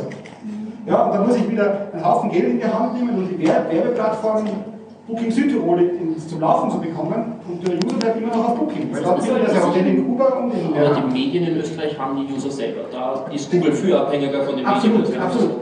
Aber, ja. Es ist eine Frage von, von Emanzipation. Man kann auch einfach sich nicht emanzipieren. Eine Frage an beide Herren jetzt. Ähm, Herr Max Schein hat gesagt, äh, die Lobbyisten arbeiten und sie werden sich wahrscheinlich durchsetzen. Also eher pessimistisch. Wie schaut denn das Netz dann in 15 Jahren aus? Haben wir nochmal die großen Blöcke? Google, da suche ich, Facebook, da kommuniziere ich mit meinen Bekannten und sonstigen Leuten und bei Amazon kaufe ich ein und dann nur die kleine Insel, Apple-User, Glaubensgemeinschaft, abgeschottet nach außen. Äh, und das freie Internet gibt es dann überhaupt nicht mehr, vielleicht für ein paar Spezialisten. Weil die Bequemlichkeit der Leute, wenn ich dann eine App habe, die mir alles macht, die sollte man nicht unterschätzen, weil ein freies Internet ist ja auch furchtbar kompliziert. Weil da muss ich dann was suchen. Ja, es ist, also ich finde es spannend, weil es wirklich klassischer, ähm, wie wir es zu Zeiten der Industrialisierung gehabt haben, ähm, klassische Monopolaufbauerei ist derzeit. Also wenn man sich zum Beispiel vorstellt, dass Apple sagt, ich will 30% von den Apps, die da installiert werden, das Einzige, was die machen, ist, die sind an den Store reinstellen. Also dafür 30% abzukassieren und alle Apple-Nutzer abzublockieren, weil die dürfen ja nirgendwo anders runterladen als von dort. Weil es ist so, stellen wir uns vor, auf meinem Computer, auf meinem, auf meinem Windows-Computer sagt, äh, äh, sagt Microsoft jedes Mal, wenn ich ein Programm installiert, sie hätten gern 30% davon, von dem, was es kostet hat. Das ist totaler Wahnsinn. Ja? Ähm, aber das passiert derzeit und was mich echt stört, ist, dass da politisch auch wahnsinnig wenig gemacht wird. Also wir haben diese elendslange Debatte gehabt um den ob Windows da den, den Internet Explorer drauf haben darf oder auch Firefox anzeigen muss. Ja. Da hat die EU diese Millionenstrafen dagegen Microsoft losgegangen. Derzeit haben wir im Internet da viel größeres Login. Und das ist auch bei Facebook, um, um das anzusprechen, das große Problem. Ich glaube, dass inzwischen, also drehen wir es andersrum um. Wir haben die ganze Geschichte von mir war auf der Titelseite von der Bildzeitung. Ähm, das ist dann doch die größte Tageszeitung in Europa. Und die Bildredaktion hat mir geschickt, die Statement von Facebook, und das war kein Kommentar. Punkt. Und das muss sich ein Unternehmen mal leisten können, dass sie der größten Tabloid, die sagt, wir tun das morgen auf die Titelseite, sagt, du reagieren wir nicht, das uns wurscht. Das hat Facebook bei allen Medien gemacht. Im Prinzip bei allen. Also arme Wolf war mal ganz echauffiert, dass keiner da zum Interview in die ZIP 2 kommt. Das hätte der Wochen vorher auch schon sagen können. Das, ja, das ist ihnen schlichtweg wurscht. Warum ist es ihnen wurscht? Weil sie das totale Monopol auf eine Kommunikationsform haben. Sozial, soziales Networking, Networking ist für meine Generation so wie SMS schreiben. Das nicht zu haben, ist sozialer Selbstmord zum gewissen Grad. Ja. Ähm, das Spannende ist aber, dass wir nicht wie bei SMS, wo ich meinen, weiß Gott, Be Free haben kann und wenn ich den nicht will, dann gehe ich halt zu T-Mobile oder was weiß ich, das haben wir nicht, sondern wir haben geschlossene Netzwerke. Das heißt, ich kann nur innerhalb von meinem Provider schreiben. Und dann hat man irgendwann einmal so einen schwarzen Loch-Effekt. Wo sind die meisten Nutzer? Dort wandern alle hinterher, weil ich will ja mit den meisten Leuten kommunizieren können. Und das war erst in den USA Facebook und dann weltweit Facebook. Weil früher war StudiVZ bei uns, aber die haben sich halt weltweit nicht durchsetzen können. Und jetzt sind wir alle eingesperrt auf Facebook. Und da kommen wir nie wieder raus, weil selbst wenn es das beste Alternativ Facebook gibt, ähm, müssten alle Leute innerhalb von ein, zwei Wochen oder einem Monat oder in einer sehr kurzen Frist dort rüber marschieren, damit ich dort weiter mit meinen Leuten kommunizieren kann. Und das ist das große Drama. EU-Vorschlag in der neuen Datenschutzverordnung ist das Recht auf Datenportabilität. Das heißt, ich kann meine Daten bei Facebook runterladen und dann auf Google Plus hochladen. Ich bin bei der Kommission gesessen, bei dem Zuständigen, der das erfunden hat, und hat gesagt, Datenportabilität super für das Problem und so weiter. Und gesagt, ja, das ist super, dann bin ich mit meinen Fotos und mit meinen Videos und mit meinem Post ganz alleine auf Google Plus. Das ist toll. also, das ist unglaublich schön. Was wir wirklich machen, ist, wir diese Netzwerke aufsperren. Wie es bei Gazprom sonst was gemacht haben, dass ich mein Netzwerk aussuchen kann, aber trotzdem noch kommunizieren kann mit jemandem, der beim anderen Netzwerk ist. So wie SMS schreiben kann von T-Mobile auf A1. Ähm, ist politisch spannend, weiß nicht, ob das jemals kommt, aber es ist ein Trampelpfad, den die EU sogar bei Bahnstrecken da schon runtergelaufen ist, dass man sowas aussperrt. Die, die technische Möglichkeit wäre aber da. Technische Möglichkeit wäre aber da. Gibt sogar Standards dafür. Es gibt Standards, also das wäre grundsätzlich da. Was ich jetzt gerade ausgemacht habe, ist Google Plus, für die, die es nicht kennen.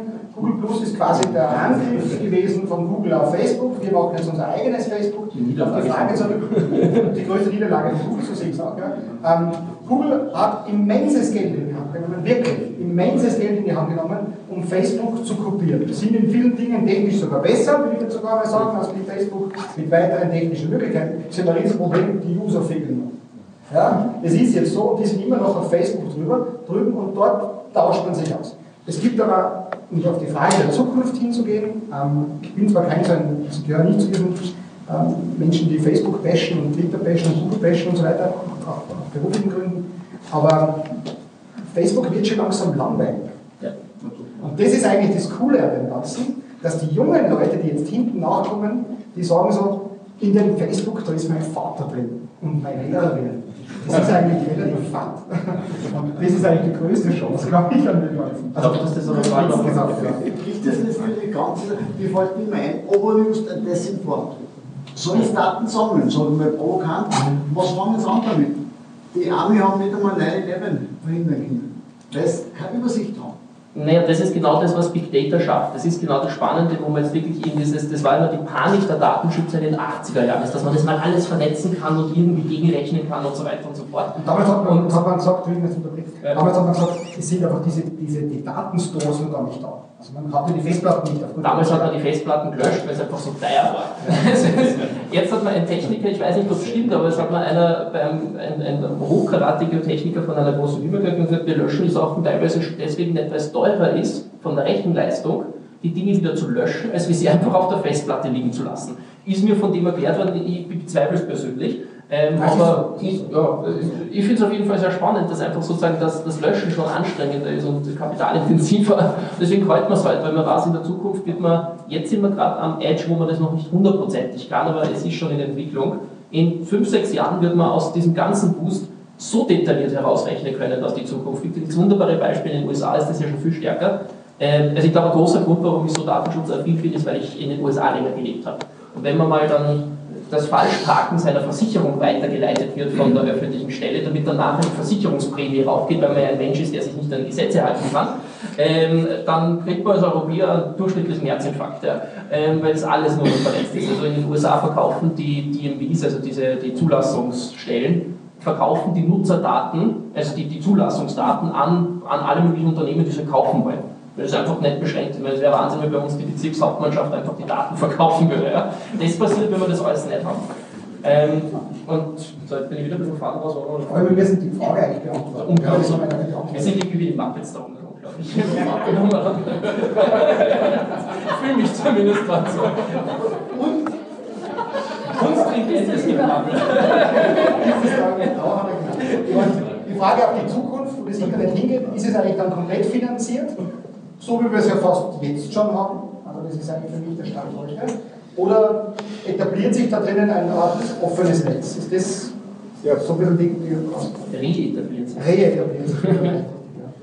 Also ich persönlich habe die Befürchtung, nein. Ich glaube sogar, dass es noch viel stärker wird. Also jetzt das eines der großen Stories, die jetzt rauskommen mit Google Glasses, wo also Google seine eigene Brille herausbringt, wo ich permanent Zugriff habe auf die Daten. Es gibt ja, weil du gesagt hast, Amerika drüben, in Amerika drüben ein Trend ist Gesture Advertising. Das heißt, ich gehe an einer Wand vorbei und die Wand spielt mir dann die Werbung ein, die auf mich passt. Ähm, also das sind natürlich schon Dinge, die immer noch profilierter werden und noch profilierter. Ich glaube, das, was jetzt hinten nachkommt, also die, die Next Generation, die junge Generation, ähm, wird über kurz oder lang, der Max hat es zuerst gesagt, das so als ganz normal ansehen, als über soziales Netzwerken, wie wir heute wahrscheinlich den Kugelschreiber.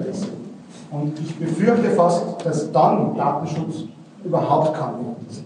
Also das ist so ein bisschen das, das Hauptproblem. Und ich hoffe, dass es mehr Leute gibt, und jetzt in meinem Körper schlagen zwei Herzen, ich sage es ganz ehrlich, als User denke ich mir oft, was passiert da drinnen? Und als Werbetreibender denke ich mir, was ist das geil? Und, aber die Hoffnung sind solche Leute wie Wir haben da einen Vollblutjournalisten, der auch gerne eine Frage stellen will. Gerne ganz kurz noch was einschmeißen. Ähm, ganz kurz noch, weil das war offenes Internet, die Frage, was ich spannender finde, ist sozusagen die Zukunft Datenschutz. Da gibt es zwei Theorien. Das eine ist so dieses, ähm, das, die Leute werden es einfach überkommen und man weiß einfach dann von jedem, was seine sexuellen Vorlieben ist und ob er lieber gepeitscht wird oder lieber peitscht in seiner Sadomaso-Freude oder sowas. Ähm, dass das einfach ganz normal ist und das weiß halt dann von unserem Landeshauptmann. Das ist dann halt so. Ne? Ähm, das ist die eine Theorie, das sind die Post-Privacy-Leute, die sagen, das gibt es dann einfach alles, wie man das überkommen, da gehört Zuckerberg und Google, diese ganzen Leute dazu. Und die andere Meinung ist, dass sich die Leute zensieren werden. Das heißt, die werden dann einfach ihren sexuellen Vorlieben nicht mehr nachgehen, weil sie die Panik haben, dass irgendjemand rausfinden könnte ähm, und schränken sich dementsprechend persönlich ein. Das sind sozusagen die zwei Extrempositionen, die es derzeit gibt und die diskutiert werden. Meine Meinung ist, es wird wahrscheinlich irgendwo in der Mitte sein. Wir werden sehr viel mehr über andere Leute herausfinden können ähm, und wir werden uns auch sehr einschränken müssen bei gewissen Sachen. Und das ist für mich demokratiepolitisch wieder problematisch. Und vor allem da muss ich jetzt den User schützen. Und der ungeliebte User ist für mich ein 14-jähriges Mädchen oder 15-jähriger Bursch, der völlig egal. Oder eine 60-jährige Mutter. Oder, 60 oder die 60-jährige Mutter, die dann oft noch schlimmer ist. Ähm, die muss man jetzt eigentlich schützen. Und dann kommt dieser Privacy Controller, der das Ganze eigentlich abhalten. Das Grundproblem ja, ist, dass die Frage, äh, dass ich einen niedrigen User brauche. Ich mit 12 ist das wahrscheinlich. Aber von wem gibt es keine Nacktfotos im Netz? Von mir hoffentlich nicht. Nachdem wir es nicht ausziehen. Ja, aber manchmal habe ich auch gerne einen Sex und mich dabei durchaus aus. also ich meine, man kann auch mit T-Shirt und so, aber so spannend ist das dann vielleicht nicht mehr. aber wir müssen nicht tiefer in die Vorlieben hineingehen. Ne? Das, das große Schlagwort des mündigen Nutzers ist, ist relativ spannend, weil das ist genau das, was die Lobby jetzt normalerweise sagt. Das sagt, die Nutzer müssen sich informieren, die Nutzer müssen sich schützen. Und das sagen witzigerweise auch die extremen Netzgeeks die, die wissen, wie das alles geht, die haben eine Vision, dass man sozusagen, wie wenn man auf der Straße geht und nicht erschossen werden will, muss man mit einer Schutzweste herumlatschen sozusagen. Das ist die Vorstellung. Der mündige Bürger ähm, hat keine Mordparagraphen, sondern der mündige Bürger fährt mit Panzer durch die Straße. Das ist sozusagen das, was wir da jetzt online gerade diskutieren. Ähm, und, und das kann nicht so ganz die Lösung sein, da bin ich halt der Meinung. Und gerade der mündige Bürger, das ist genauso wie bei Konsumenten. Keiner weiß. Mein schönstes Beispiel ist, Datenschutz ist wie eine Bauordnung, die sagt, wie sowas gebaut werden muss, damit es uns nicht am Schädel fliegt. Und keiner von uns hat die Fundamente von dem Haus geprüft, sondern wir vertrauen, dass es eine staatliche Anstalt gibt, die dann, und einen Ziviltechniker, der das Bauchnomen hat, wie es baut ist. Und deswegen können wir in das Gebäude reingehen ohne persönlicher Panik. Und das ist dann das, wo mich die Leute provozieren, die sagen, da müssen sich die Nutzer doch selber informieren und die müssen dann selber schauen, weil ich kann nie auf Facebook-Server schauen. Und, nein, sagen. Und, und dennoch ärgert mich am allermeisten, dass dann auf Facebook und auf Google und auf Amazon und so weiter dann sehr, sehr stark auch hingebasht wird. Und dann nutzt jeder, ich glaube jeder da drinnen wahrscheinlich E-Mail und versendet heillos E-Mails auf die Landschaft. E-Mail, das Konto, also das Protokoll von E-Mail ist jetzt glaube ich 35 oder 40 Jahre alt. Das ist löchrig wie ein Schweizer Käse. Um ein E-Mail-Konto aufzubrechen, brauche ich fünf Minuten. Um Facebook aufzubrechen, muss einen Kontakt haben, der mich anruft. Ähm, also das muss man auch mal ein bisschen im Hintergrund sagen. Und da sind die Leute, ja das E-Mail, das hat eh jeder und das ist eh so äh, relativ sauber und das passt dann schon irgendwie. Und da werden oft viel, viel schlimmere Daten und spannendere Daten von seinen Sexualdelikten äh, äh, dagegen darum sind. Ja, also das ist so nicht so viel. Entschuldigung. Ich mag gar keine journalistische Frage stellen, vielleicht ist sie auch journalistisch, aber wir reden jetzt über die ganz großen Google, Apple, äh, Facebook. Wie schaut es denn mit dem heimischen Provider aus? Der in Zell am See sitzt, der weiß, wie ich heiße, der auch weiß, ob ich spannend für die Gesellschaft bin. Der Landeshauptmann oder ich weiß es nicht, oder ein großer Firmenchef ist ja bekannt, der ist mein Kunde. Ja. Wie sicher sind denn dort die Daten?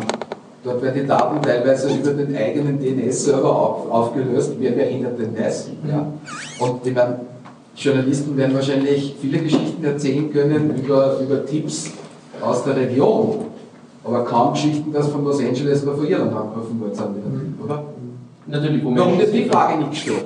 Oder, oder, oder kann man die nicht stellen? Ja, die Frage ist halt, habe ich allgemein ein Grundlevel? Ich werde, und das ist genau das, was ich zuerst gesagt habe, es wird nie in der Realität sein, dass alle Daten sicher sind. Das ist vollkommen eine Illusion.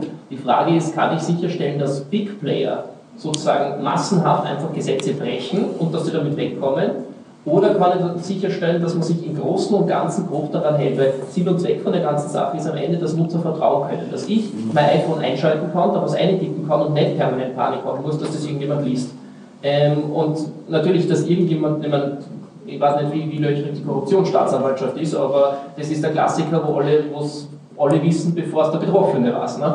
Ähm, das ist in der Realität einmal so, da wird man, ist auch alles illegal, wird man halt nichts machen können. Ne?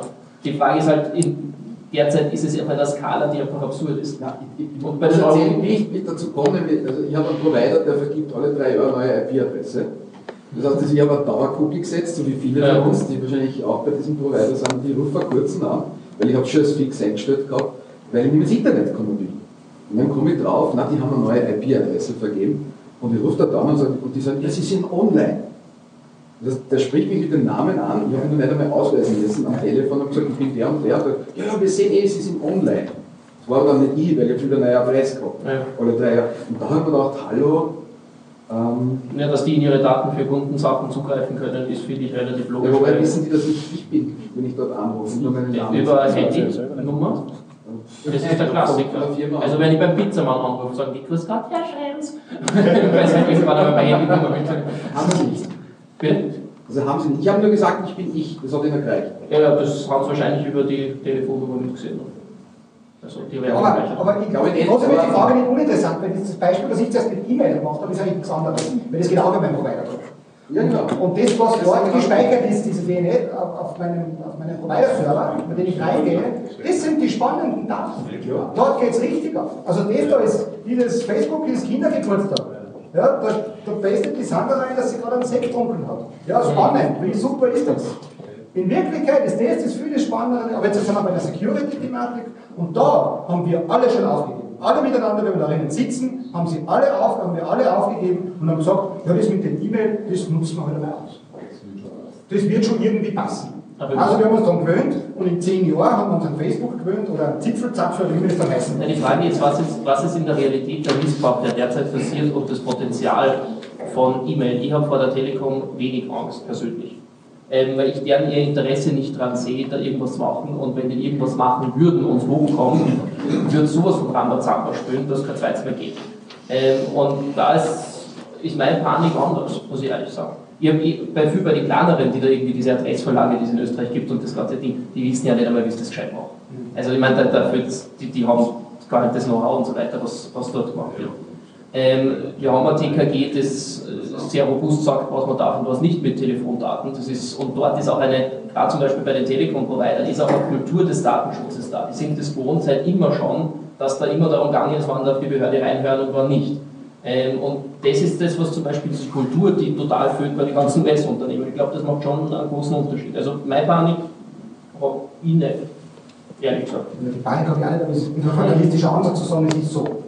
Ja, und jetzt nicht, nicht den, Wolf an die Wand fragen, aber ähm, ich mache mal ein Beispiel unser Nachbarland in Ungarn drin, mit Viktor Orban, ähm, wo jetzt dann ganz legal die Daten einfach anders mitdokumentiert werden von denen. Braucht man nicht dann reden, wenn bei uns im Tierschützerprozess gehabt das ist nichts anderes. Sie haben 50 Kilometer von brennenden Dingen ihr Handy ausgeschaltet und haben sie das nächste Früh wieder ausgeschaltet. Dann werden sie sicher dorthin gefahren sein. Oder ein anderes schönes Beispiel ist da die, die damalige Vorsitzende von der ÖH, äh, die wir dann noch einmal angerufen. Äh, nein, das war die, die Tirolerin, die Grüne. Wurscht. Auf jeden Fall, äh, die hat da dieses, dieses alljährliche Zeremoniell, dass man da auf dem Balkon im Parlament sich hinsetzt und der Zettel runterschmeißt, damit man in der ZIP ist und seine Position da. Und man weiß, da gibt es eine Strafe, eine Verwaltungsübertretung, die kostet glaube ich 21 Euro und das riskiert man einfach und so weiter. Ähm, die sind dann aber vom österreichischen Verfassungsschutz auf die Terrorliste genommen werden, weil sie sozusagen da ähm, irgendwie probieren, die, die Grundfesten des Staates, nämlich das Parlament, irgendwie zu blockieren und so weiter und so fort. Danach haben wir mit mir telefoniert wegen einer anderen Sache und gesagt, und hast schon mal wieder probiert, in die USA einzureisen, weil diese Terroristen werden auch alle nur international vernetzt und ausgetauscht und so. Ähm, also da braucht man nicht weit schauen, das passiert heute alles. Jetzt sind wir auf Facebook Nachricht Jetzt sind wir auf Facebook Nachricht Ja, wobei der wäre sogar noch unwahrscheinlich. Aber Frage rund, ich glaube. Ja, meine Damen und Herren. Für mich so wunderbar. Wir haben noch, ich habe noch was, und zwar habe ich immer die Vision gehabt, dass einmal das, der Datenhighway so überfüllt ist, dass das gestoppt wird. Das war ja einmal, ich glaube, in den 90er Jahren einmal das Thema mit den Websites. Äh, da hat es einmal geheißen, es gibt keine neuen Websites mehr, wenn man die Extension nicht mehr gehabt hat. Das hat sich aber dann gelöst. Kann es äh, nicht sein, dass einmal automatisch sehr viel gelöscht werden muss, aufgrund der Datenmengen? Also, also äh, das, was der Max jetzt richtig gesagt hat, das ist wirklich so. Also es ist fast teurer, die Daten zu löschen oder zu, irgendwo auszulagern in Backup-Systemen, als einfach nur neue Festplatten reinzuschieben. Ich habe selber gearbeitet bei einem bekannten Energiegetränkehersteller in der Nähe von Salzburg, ähm, dessen Namen ich nicht sagen äh, und, und, da war es wirklich so, ich habe einfach gesagt, das kostet doch nichts mehr.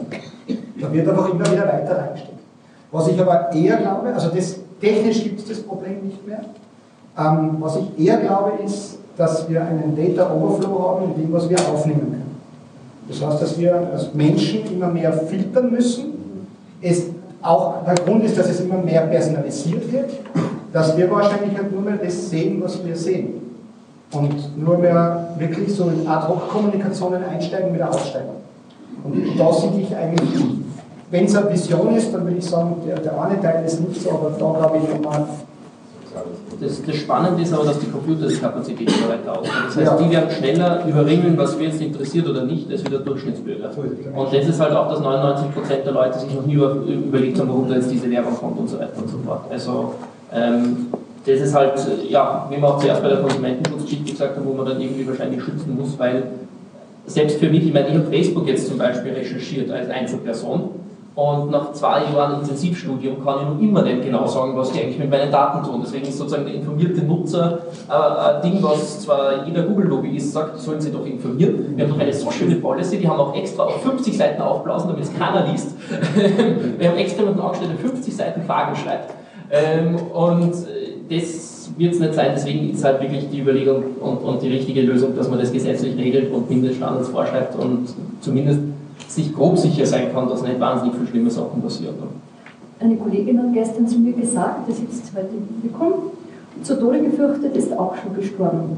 Kann man das eigentlich so sagen, generell, was jetzt den Datenschutz anbelangt, beziehungsweise Angst vor Datenmissbrauch oder was generell passiert? Naja, was ich beobachte bei Datenschutzkollegen ist, wenn sie sich das erste Mal das wirklich genau anschauen und mitbekommen, was da alles passiert, haben sie alle mal die paranoide Phase. Die habe ich auch durch, durchlebt. Da habe ich dann ganz gerne Bar gezahlt, statt Bank und Marktkarte und habe das super gefunden. Ähm, das Ding ist bloß, dass es heute kann man so nicht mehr leben und es ist auch nicht Sinn und Zweck, dass wir uns selbst beschneiden.